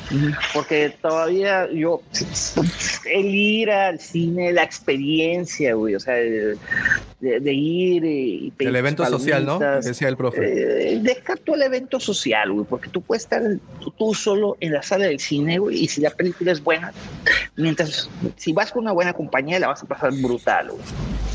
Porque al fin y al cabo, güey, no convives con los demás, güey. Pero tú vas porque el sabor de las palomitas no es igual que el de las eh, que te venden en sobre, güey, este, Sí. etc, etc, etc, ¿no? Es toda la, es toda la faena. Toda la experiencia, sí, sí, sí. Entonces, es totalmente de acuerdo con, con ustedes, Jonathan y Axel, güey, de, de que los, las películas de medianoche, yo precisamente mañana pensaba comprar mis boletos de Spider-Man para la premier, pero oh, gran desilusión. Espero que No. Cinemex por lo menos este, sí se ponga las pilas. porque hasta ahorita solamente en una casa de cines de Organización Ramírez, que es de Organización Ramírez, la van a pasar. Este, la otra de enfrente todavía no dice nada, pero bueno. Pero sí ha cambiado mucho con todo este tema de la pandemia. Muy seguramente películas de Star Wars han estado retrasando, o bueno, los, las que habían anunciado, que hay muchos directores ahí que, se, que suenan este, se han estado retrasando a lo mejor por este tema, güey, la pandemia, que dice no es momento, no es momento, no es momento. Prefiero generar ingresos, porque al fin y al cabo todo esto es un negocio.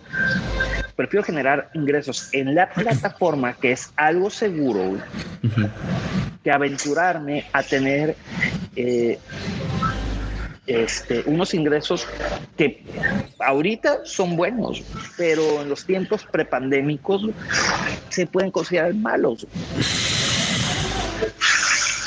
Entonces, ¿cuánto dura esto? ¿Quién sabe? Como te digo, como te dije, eh, como les dije, querido Juan Poditor y queridos amigos aquí del panel, pues cuando justamente cuando queríamos ver esa luz al final del túnel, güey, pues otra vez moles, cabrón. Y, en el mejor de los casos que es de que sigan las cosas como están. El peor de los casos es que vuelve a haber otra isolación güey, a nivel mundial, como ya se ha presentado en diversos países. Entonces, este, el futuro del cine no es que sea incierto, sino que va a estar más no con tanta aceleración, sino un poquito más eh, pausado en cuanto a la filmación de una y otra película. Y no nomás me refiero al universo Star Wars, sino me refiero al general. Ahora, fíjate, hay otra variante que no estamos considerando y que justamente la semana pasada lo, comentó el profe. Ahorita ya el, tener una experiencia similar en casa es, lo tienes a, la mano, ¿no? Porque ya puedes comprar una televisión, este, no sé, 4K, que ya no es tan inaccesible como hace varios años. Entonces ahorita ya puedes pues tener eso. pero pues no, no tienes esas, esa no, no, no, o sea, sí, te, sí te, lo, que tú dices tiene razón. El, cine no es, no es como los CDs o, los, o las cintas de VHS que murieron y murieron. O sea, el cine va a existir siempre. Aquí el tema es de que también eh, esa es una variable a considerar de que ya no es tan ya no es tan necesario tener la misma, eh, tratar de alcanzar esa experiencia es difícil, pero llegar a algún punto en el que puedas sentir esa satisfacción, pues la puedes tener en casa, ¿no? de, hecho, compras una tele, te este, pones tu sistema de audio que, que digo, no cualquiera lo puede hacer, también entendiendo esa parte, pero a final de cuentas es, es, es, una condicionante que de cierta forma, aunque sea mínimo, sí te puede marcar. Sí, sí, sí. sí. yo, yo, yo, creo que va a pasar muy parecido a los, a, como a los restaurantes o a los cafés. O sea, tú puedes preparar tu café en tu casa o puedes, no sé, comer este, no sé, huevos con, con, jamón en tu casa, pero pues no es lo mismo que vayas a un Vips o a un restaurante a, comer, a tomar desayuno. O sea, ya, ya no se el cine ya no es como a fuerzas tengo que ver la película en el cine, la puedo ver en mi casa, pero ya es opcional y es como dice este, como dice Pepe, ¿no? Ya es la experiencia, te van a vender como toda la experiencia y, creo que ya ahorita en estos últimos años es lo que se volvió, ¿no? Que era justamente la, pregunta que, le hacía Pepe eh, hace, un, ratito, que si actualmente eh, la única ventaja que tiene el cine sobre las series eh, es el formato, es el tamaño, el gran formato, en donde puedes a nivel narrativo pues exponer más, ¿no? Con el pues, lo que quieres exponer. Y, también otro, punto negativo que tiene el cine, Davo, al menos aquí en México, es que ir al cine, güey, ya no es como antes antes en el aspecto económico, güey. Ya es un dineral en el cine, güey. Te avientas 600 varos, güey, por dos personas y su combo para comer, cabrón. Antes con 100 pesos ibas, güey, y ahora son 600, el equivalente a 30, 40 dólares. Además, eh, convengamos, no sé allá, pero acá las salas de cine son cada vez más chiquitas, ¿no? Es decir, justamente para recaudar más dinero, en donde antes había un cine con una pantalla gigante, ahora tenés seis pequeñas salas que te dan seis películas distintas, ¿no? Entonces, tampoco es que eh, si, si yo quiero ver la película como lo hacía hace, no voy a decir cuánto. 25 años, 30 años. 10 años, hace 10 años, cuando era niño. este, este, si quiero tener esa misma experiencia, me tengo que ir, qué sé yo, a un IMAX. Y la verdad que a mí movilizarme a un IMAX me queda en la otra punta de, de la provincia, ¿no? Entonces, si tengo que viajar tres horas para ir al, al IMAX que hay acá, no lo voy a Realmente hacer. le debe gustar esa película, profesor. para- Me tiene que gustar mucho. Sí, creo que, creo que fui una vez en mi vida al IMAX y después voy a los cines que me quedan cerca de mi casa cuando iba al cine. Este, pero son salas cada vez más chicas. Y antes yo iba al cine de barrio, el cine que estaba a cinco cuadras de mi casa cuando yo era chico, y era una pantalla inmensa. Y hoy ese cine son tres o cuatro salas más chiquitas. Entonces, obviamente que la experiencia no es la misma. Sí. Algo que no saben muchos es de que las, televis- las televisiones 4K tienen más resolución que los cines, con excepción del IMAX. Creo que en IMAX sí la pasan en muy alta definición. Pero, o sea, imagínate, ya tienes. Imagínate que, que Mira, yo, yo creo que todo recae. una, resolu- una resolución, güey, donde a Scarlett Johansson, güey, ya puedes vivorearla, güey, hacerle zoom y se sigue viendo. Ay, Para eso tengo mi celular, no te preocupes. Oye, yo este, pues, le puedo hacer zoom a las partes que me interesan. este, A la sonrisa, güey, a la sonrisa, eh, pues sí, coqueta. también. Eh, bueno, mi- mi- el, el- el- punto es este, la experiencia del cine y ver una serie en casa se define en que en el cine te sientas por dos horas, una hora y media o el tiempo que, que dure la película, en un cuarto oscuro con una pantalla que llena completamente tu, eh, ¿cómo se dice? Campo El campo visual. Es, exacto, to- todo tu, tu, tu perspectiva. Exacto, no. Exacto. Entonces, es prestarle atención al 100% a algo, que esa es la ventaja que yo veo en comparación de ver en tu casa que tienes al perro cruzando enfrente de la, de la pantalla o, eh, o a, o a tu hijo gritándote que necesita algo. El o celular. Sí, el o celular. Entonces, Pero el celular, el problema es, es un problema hasta en el cine. Pero Cab- bueno, no, me- ¿a poco me- no pero- sentado, güey? El cabrón de enfrente, güey, está con pinche WhatsApp y contestando. Pero es menor. Para las personas conscientes. menos. Sí, es Pero es menos. En, en tu casa es una distracción constante. Las ventanas, el ventilador, eh, no sé, lo que tú quieras, es algo que ya retira tu atención al 100%. Ese es, yo veo ahí la ventaja que tiene el cine y la cual siempre tendrá.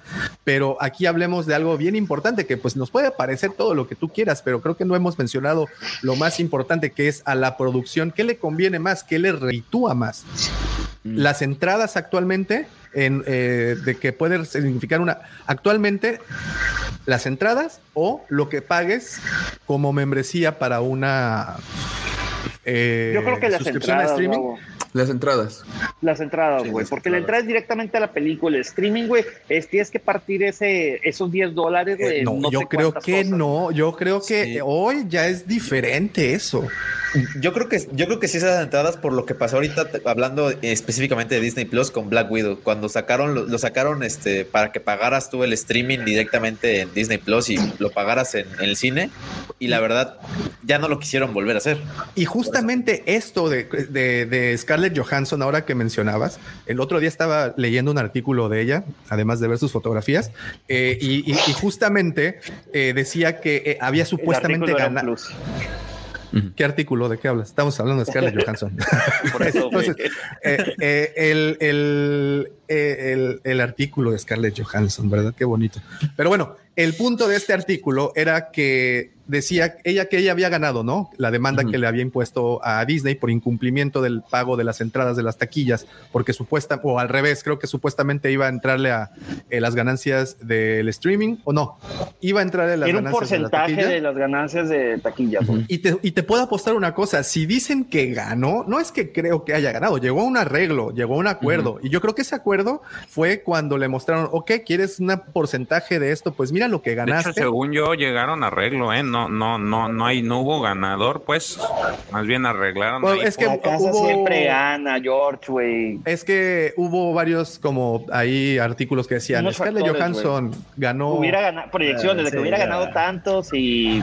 Pero bueno, Oye, espérame, y- espérame, espérame, espérame, Tavo, eh, eh, la batería está a punto de morirse porque no tengo, aquí no, no hay dónde conectarme. Entonces, en cualquier momento me desconecto, amigos, una disculpa. Este, Axel, Jonathan, gracias por acompañarnos en este glorioso episodio 150. Este querido Guapo Auditorio, muchísimas gracias por habernos sintonizados y están viendo la transmisión en vivo y muchísimas gracias por escuchar esta versión en su no, este episodio en su versión audio. Pero, pero ¿cómo le haces todavía ni te vas, güey? No, pues, no, es que no- Sí va a aguantar no. la pila. Es que está avisando. ya, ya, ya, ¿Ya está queda muriéndose? cinco- ya queda 5%, sí. Oh, bueno. Hombre, Pepe, pues pues, si se no se corta, pues feliz Navidad, este, feliz año nuevo. bueno, pero de regreso, yo creo que hoy en día Alfa y Omega, La- papá. la, la- pero no tienes pila, entonces pues. En todos los sentidos. entonces, eh, bueno, el punto es que yo creo que hoy en día la entrada que un, un producto está recibiendo vía streaming sí está superando a la taquilla. Y lo pueden ver tan sencillo como en el hecho de que la película más taquillera de este mes, que fue Ghostbusters, eh, está por debajo del, del promedio eh, de incluso en tiempos regulares, ¿no? Sí. Entonces, yo sí creo que actualmente sí se está generando mucha más ganancia. Va a tener que reinventarse el cine, güey. Y, Sí, y- y- y complementando lo que decías, Pepe, que la entrada va directo a la taquilla, a la, al, ci- a la película. No, yo creo que el, el- lo que pagas de streaming va directo a la productora. Y en la taquilla, Pero pues es sí que tienes no- que dividir como que el- con la distribuidora, que con esto, que cosas como. Pero, no sé cómo funciona, la verdad. Pero ¿cómo partes el queso, güey? Si pagas, por ejemplo, 10 dólares, güey, y tienes Fox, güey, tienes Marvel, güey, tienes Star Wars, güey, tienes Pixar, güey, tienes esto, tienes lo otro, Pepe, tienes pero abuela, es un perro, pago, pero es un pago constante. Sí o sí los pagas. O sea, bueno, quien paga la sí, suscripción. Estoy, estoy de acuerdo, pero ¿qué, tú, ¿qué te gusta que le toque a cada? Vamos a hablar de casas. ¿Qué tanto te gusta que le toque a cada casa, güey? Porque Disney también tiene que recibir algo, papá. Pero es que Disney es quien recibe todo al final en estas No, producciones. güey, pero tienes una subsidiaria, güey. Tienes Marvel, güey. O sea, ¿qué te gusta? Que Marvel es de Disney, Pepe. Por eso, pero es una casa, güey. Es una casa Pues es la misma. Es mi punto. No, no, no, no, no, no, no, no. Tú tienes al papá y tienes a los hijos trabajando. Los hijos tienen que ganar y el papá tiene que ganar a través de los hijos, güey. O sea, es que, es, es es que un yo creo porcentaje, que güey. el papá eh, y los hijos, pues son, o sea, me refiero, todo va a la misma cuenta al final, ¿no? Es a las cuentas del ratoncito, ahí es donde cae. Tienen que dividir, sí, efectivamente. Pero toda la, toda la lana va a la misma casa. Pero yo creo que Contrario que, una película, una película tiene que mandar a la productora, mandar a la distribuidora y mandar a los cines. No sé, es que ese es el punto. No, no, no, estoy al muy contrario, seguro. Los cines, los cines rentan la película. Los cines pagan por, por, por, por proyectar la película. Ellos, ahorita la tecnología, al menos aquí en el Cinépolis, güey, ya es satelital, güey. Ya no tienen que mandar lo- las cintas como era antes. Y ellos eh, les abren el servidor, güey, como si fuera Netflix. Y mal. Entonces, ¿Tú cómo ves, profe? ¿Cómo crees que dónde quién está partiendo el queso ahorita? eh? ¿Los cines o el streaming? No, yo soy más de la opinión de que, de que la ganancia en este momento está más en el streaming. Es decir, porque con el streaming, está bien, no es lo mismo. ¿no? Es decir, yo por ahí, por lo que cuesta el precio de una entrada de cine, tengo un canal de streaming con este qué sé yo, Canal 2000 abierto. películas. No sé. menos de una entrada, profesor. O sea, Este- en México te cuesta al mes, al mes, menos que una entrada. Claro, al mes, ¿no? Al mes, justamente. Ahora, es un público cautivo que tenés. Es decir, todos los meses yo estoy pagando mi cuotita para ver el canal de streaming. Eh, mientras que eh, un- una película en el cine, hoy por hoy sigue siendo un riesgo. ¿Qué le pasó a Ridley Scott? Que nadie lo fue a ver. ¿no? Entonces, él dice, bueno, no importa, no me arrepiento, decía la nota, no me acuerdo cuánto, supongamos que invirtió 100 millones de dólares, no me acuerdo cuánto salió la película, pero supongamos, y, y Pero, recaudó... pero, pero, pero, pero, pero que 25. interrumpa, pero que Sí. interrumpa. Este, mi querido Gabriel Castelo, muchas felicidades por, por hacerte maestro del consejo. Y con eso me despido, compañeros. Que pasen un excelente sábado. Que la fuerza los acompañe. Gracias por acompañarnos y nos vemos pronto. Bye. Bye. Eh, bueno, Listo. seguíamos este, en qué estaba justo eh, en el streaming, ah, en el cine, el cine, es decir, la película de, de- no me acuerdo bien los números ahora que decía la nota, pero imaginemos, ¿no? Eh, creo que era algo así. La película salió 100 millones de dólares y ganó algo de 25, 26 millones de dólares. Es decir, 100 no y ganó nada. 27. 100 y 27, ahí está. Muchas gracias, George. Es decir, no ganó nada y recaudó la cuarta parte. Eh, y él dice, bueno, no me arrepiento porque el guion era maravilloso, los actores son maravillosos y la hubiera hecho de todos modos. Pero es un riesgo. Es decir, gastaste 100 y, y- y recuperaste 27 nada más. Seguramente, eh, esto también lo hablábamos con George, la película esta de Ridley Scott cuando la saquen en alguna plataforma de streaming, porque la van a sacar en alguna plataforma de streaming, va a recuperar la inversión. Que es lo que está ocurriendo con muchas películas que por ahí no les va bien en el cine y después en streaming las ve todo el mundo. Y entonces ahí recuperan la inversión. Entonces, este, en este momento, para mí, yo creo que la mayor ganancia está en el streaming. Dentro de un par de años, no sé, capaz vuelve a hacer el cine. En este Y momento menor riesgo, ¿no? También. También. Sí, sí, sí, justo. Sí, de hecho, ese es un punto importante porque, por ejemplo, si nos ponemos a comparar, por ejemplo, ahorita, actualmente, obviamente, el streaming, ¿no? Pero yo creo que el streaming tiene una, tiene un, pues sí, ahí algo que lo, que lo de- diferencia, que es de que si tiene nada más una producción o una película no funciona, tiene que, tiene que apoyar de todo lo, de todas las, todo el contenido que tiene el streaming para que funcione. Lo vimos con Mando volviendo. A la gente que cuando te, cuando se acabó la temporada de Mando descontrataron Disney Plus, entonces ahí ya no, ya no le conviene a Disney, por eso ahorita trata de tener mucho contenido para que pues siempre lo estén viendo. Pero en cambio, si Ujú. ponemos una película a lo mejor en su máximo esplendor, digamos antes de la pandemia, un, un endgame, pues destroza completamente un, a un streaming por sí solo, una producción de streaming por sí sola la destruye, ¿no? Pero obviamente a- a- este, por los momentos en los que estamos ahorita, en el cual pues es más fácil verlo por vía streaming que ir al cine, pues obviamente ahorita lo más beneficioso es, es, una, es una película transmitida. Y no dudemos que a lo mejor en un futuro ahorita, eh, pues Disney se, se enfoque ya no a lo mejor a series, sino ya películas, pero ya transmitidas directamente en streaming, como, como lo hace Netflix ahorita, ¿no? ¿Cómo se vería que el cine adoptara la tecnología del volumen? Bueno, pues, créeme que pronto las van a estar utilizando. Sí, pronto va- van a sí. sacarle ese provecho y, y Pero ¿cómo sería la experiencia? ¿Sería tremenda? ¿Cómo la verían? Creo que lo- algo mencionamos la, la semana pasada, ¿no? Es decir, no sé si eso está solo patentado por Disney o Disney lo ha puesto, digamos, a que se lo alquilen otras productoras, ¿no? Es decir, este, pero yo no veo, no veo ningún inconveniente. Al contrario, si hoy el cine también se filma digital, es mucho mejor esta tecnología del volumen que seguir usando la, la pantalla verde. Ujú. Mira, lo que dice LGP, eh, el streaming es como ir a un gimnasio. Una vez que te registras, aunque nunca lo usas, lo sigues pagando. Sí. Tal cual. Real. Esa es la, la mejor analogía Igual, que, Pero que pues pero cada mes lo puedes descontratar, o sea, al fin de cuentas, pues depende mucho del contenido. Entonces, pues, obviamente le van a meter más, entre más contenido tenga, pues más este A, a ver, échenle un número así. cosa lo que dice Gabriel al final, fíjate. Al final dice, dice, a mí por ejemplo, con dos niñas pequeñas se me hace muy complicado poder ir al cine. El streaming me ayuda a disfrutar un poco de las películas cuando y donde quiero. Y para pues varios de nosotros sí, definitivamente Sí, es- ese es el mismo caso, ¿no?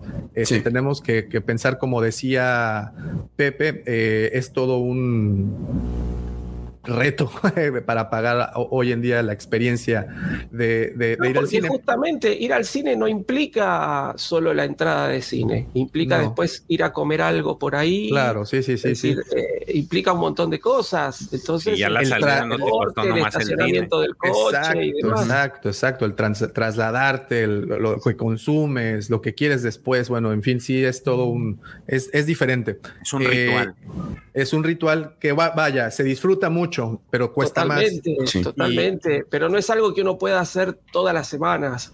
Exacto, y, ese es, y esa es mi pregunta, y ya creo que con esto podríamos concluir el, el- el tema. Échenle un número muy a grosso modo para las personas que van regularmente al cine. No hablo de cinéfilos porque con ellos No, es trampa, pero un, el, el- como decimos, el, el- el espectador de a pie, échenle un número. ¿Cuántas veces se va al cine al año? Eh, ¿Qué les gusta? ¿Unas 10, 15 veces? 15. O 15. Cada vez que va al cine, va- y pensando solo por una persona, porque si ya nos ponemos a hablar de familia, pues obviamente los números suben. Esto ya Esa se persona, sí, pues ya no tiene ni chiste. Entonces, esta persona paga 70 pesos por ir al cine, ¿no? Pa- aproximadamente, dependiendo de la sala, digo, eh, puede ser más, menos, dependiendo. En una sala convencional. En una sala convencional. Entonces estás hablando que son eh, de ganancias 700, 1050 pesos anualmente, ¿no? ¿Cuánto pagas por, por Disney Plus? 1600. 1600. pesos? Yo acabo de pagar el anual y fueron 1600. De Entonces, 150 y algo, algo así. Entonces ahí vimos que, bueno, ya ganó, es, es más caro el, el streaming, al menos Disney, ¿no? Porque, bueno, net- bueno, y pronto Netflix y todos van a llegar al mismo precio en algún punto. ¿Cuántas veces, y esto se lo pregunto a las personas con familia, George, ¿cuántas veces vas al cine con toda la tropa al año? No, yo al año antes de la pandemia yo creo que íbamos como dos veces, pero Y eran películas así de todos, Pixar y muy especiales, ¿no? Sí, sí, porque pues ahí sí no, no podía llevar a, a- a ver otra más elaborada la película porque pues mis, mis niños están chiquitos, ¿no? ¿Cuánto pagas con una, con una salida de tropa entera? Pues por sí, tomando en consideración, al menos de puro boleto, es, es lo que mencionaste, son eh, está en 70. 70 más o menos el, el, el O sea, son 280 pesos de, de entradas nada más. 280 más, ponle que otros 250 de, de consumo, ahí ya son 500, 530 pesos, más pues échale, no sé si todos los gastos ocultos, gasolina, estacionamiento. Entonces vamos a, y nos estamos y nos estamos yendo a un número muy noble que son dos salidas con toda la familia, con una familia de cuatro, dos, dos pequeños, dos adultos, toda la salida y voy a dejarte en 550 pesos una salida al cine, únicamente tratándose de los gastos que haces en el cine. Sí, sí, sí. Más o menos, ¿no? Y nos estamos yendo con un número noble. Eso significa que dos salidas al cine te equivalen lo que te equivaldría casi una membresía a, Disney Plus. Pero si nos vamos a un número más exagerado y le elevas una salida extra al cine, ya te superó. Ya, ya tienes 1500 o 1600 pesos. Esto traducido a dólares son, eh, ¿qué? 80 dólares aproximadamente. Bueno, hoy en día. De hecho, por ahí como puso un 4 dólares. de LGP 100 dólares con toda la tropa. Fíjate, y, es- eso es, es en su caso, ¿no? 100 dólares por, por, por salida. Estás hablando que entonces LGP, si va tres veces al año, son 300 dólares al año contra no sé cuántos dólares se pagan anualmente en, en por. Disney Plus. Y solamente hablando de Disney Plus, no sé de otras plataformas. Entonces, como la parte familiar, pues bueno, creo que sí la llevan de ventaja, ¿no? Los, los canales de streaming, porque sacando números, en teoría, pues pagas, pagas menos, ¿no? Pero además el canal de streaming uno lo usa prácticamente todos los días. Exacto. Te tiene cautivo Entonces, y ade- se amortiza. No, pero además estás sintiendo que lo que vos pagás lo amortizaste. Porque que es justo y necesario y que es una ganga y que, que, que, que- Justamente. ¿qué, diablos? qué tonto sería si no lo pagara. Justamente. No, Fíjate, entonces, ahí Ma- Mandalore está poniendo que la última que fue fueron 140 dólares. imagínate. Ahí Víctor Sí, que Montreal, me imagino que en Canadá 130 una salida. Sí. Sí, no, o Fíjate, sea, en el ahí aspecto vas, económico sí es completamente distante una cosa de la otra. Digo, en el aspecto es- experiencia, pues sí. The circle is now complete. When I left you, I was but the learner. Now I am the master.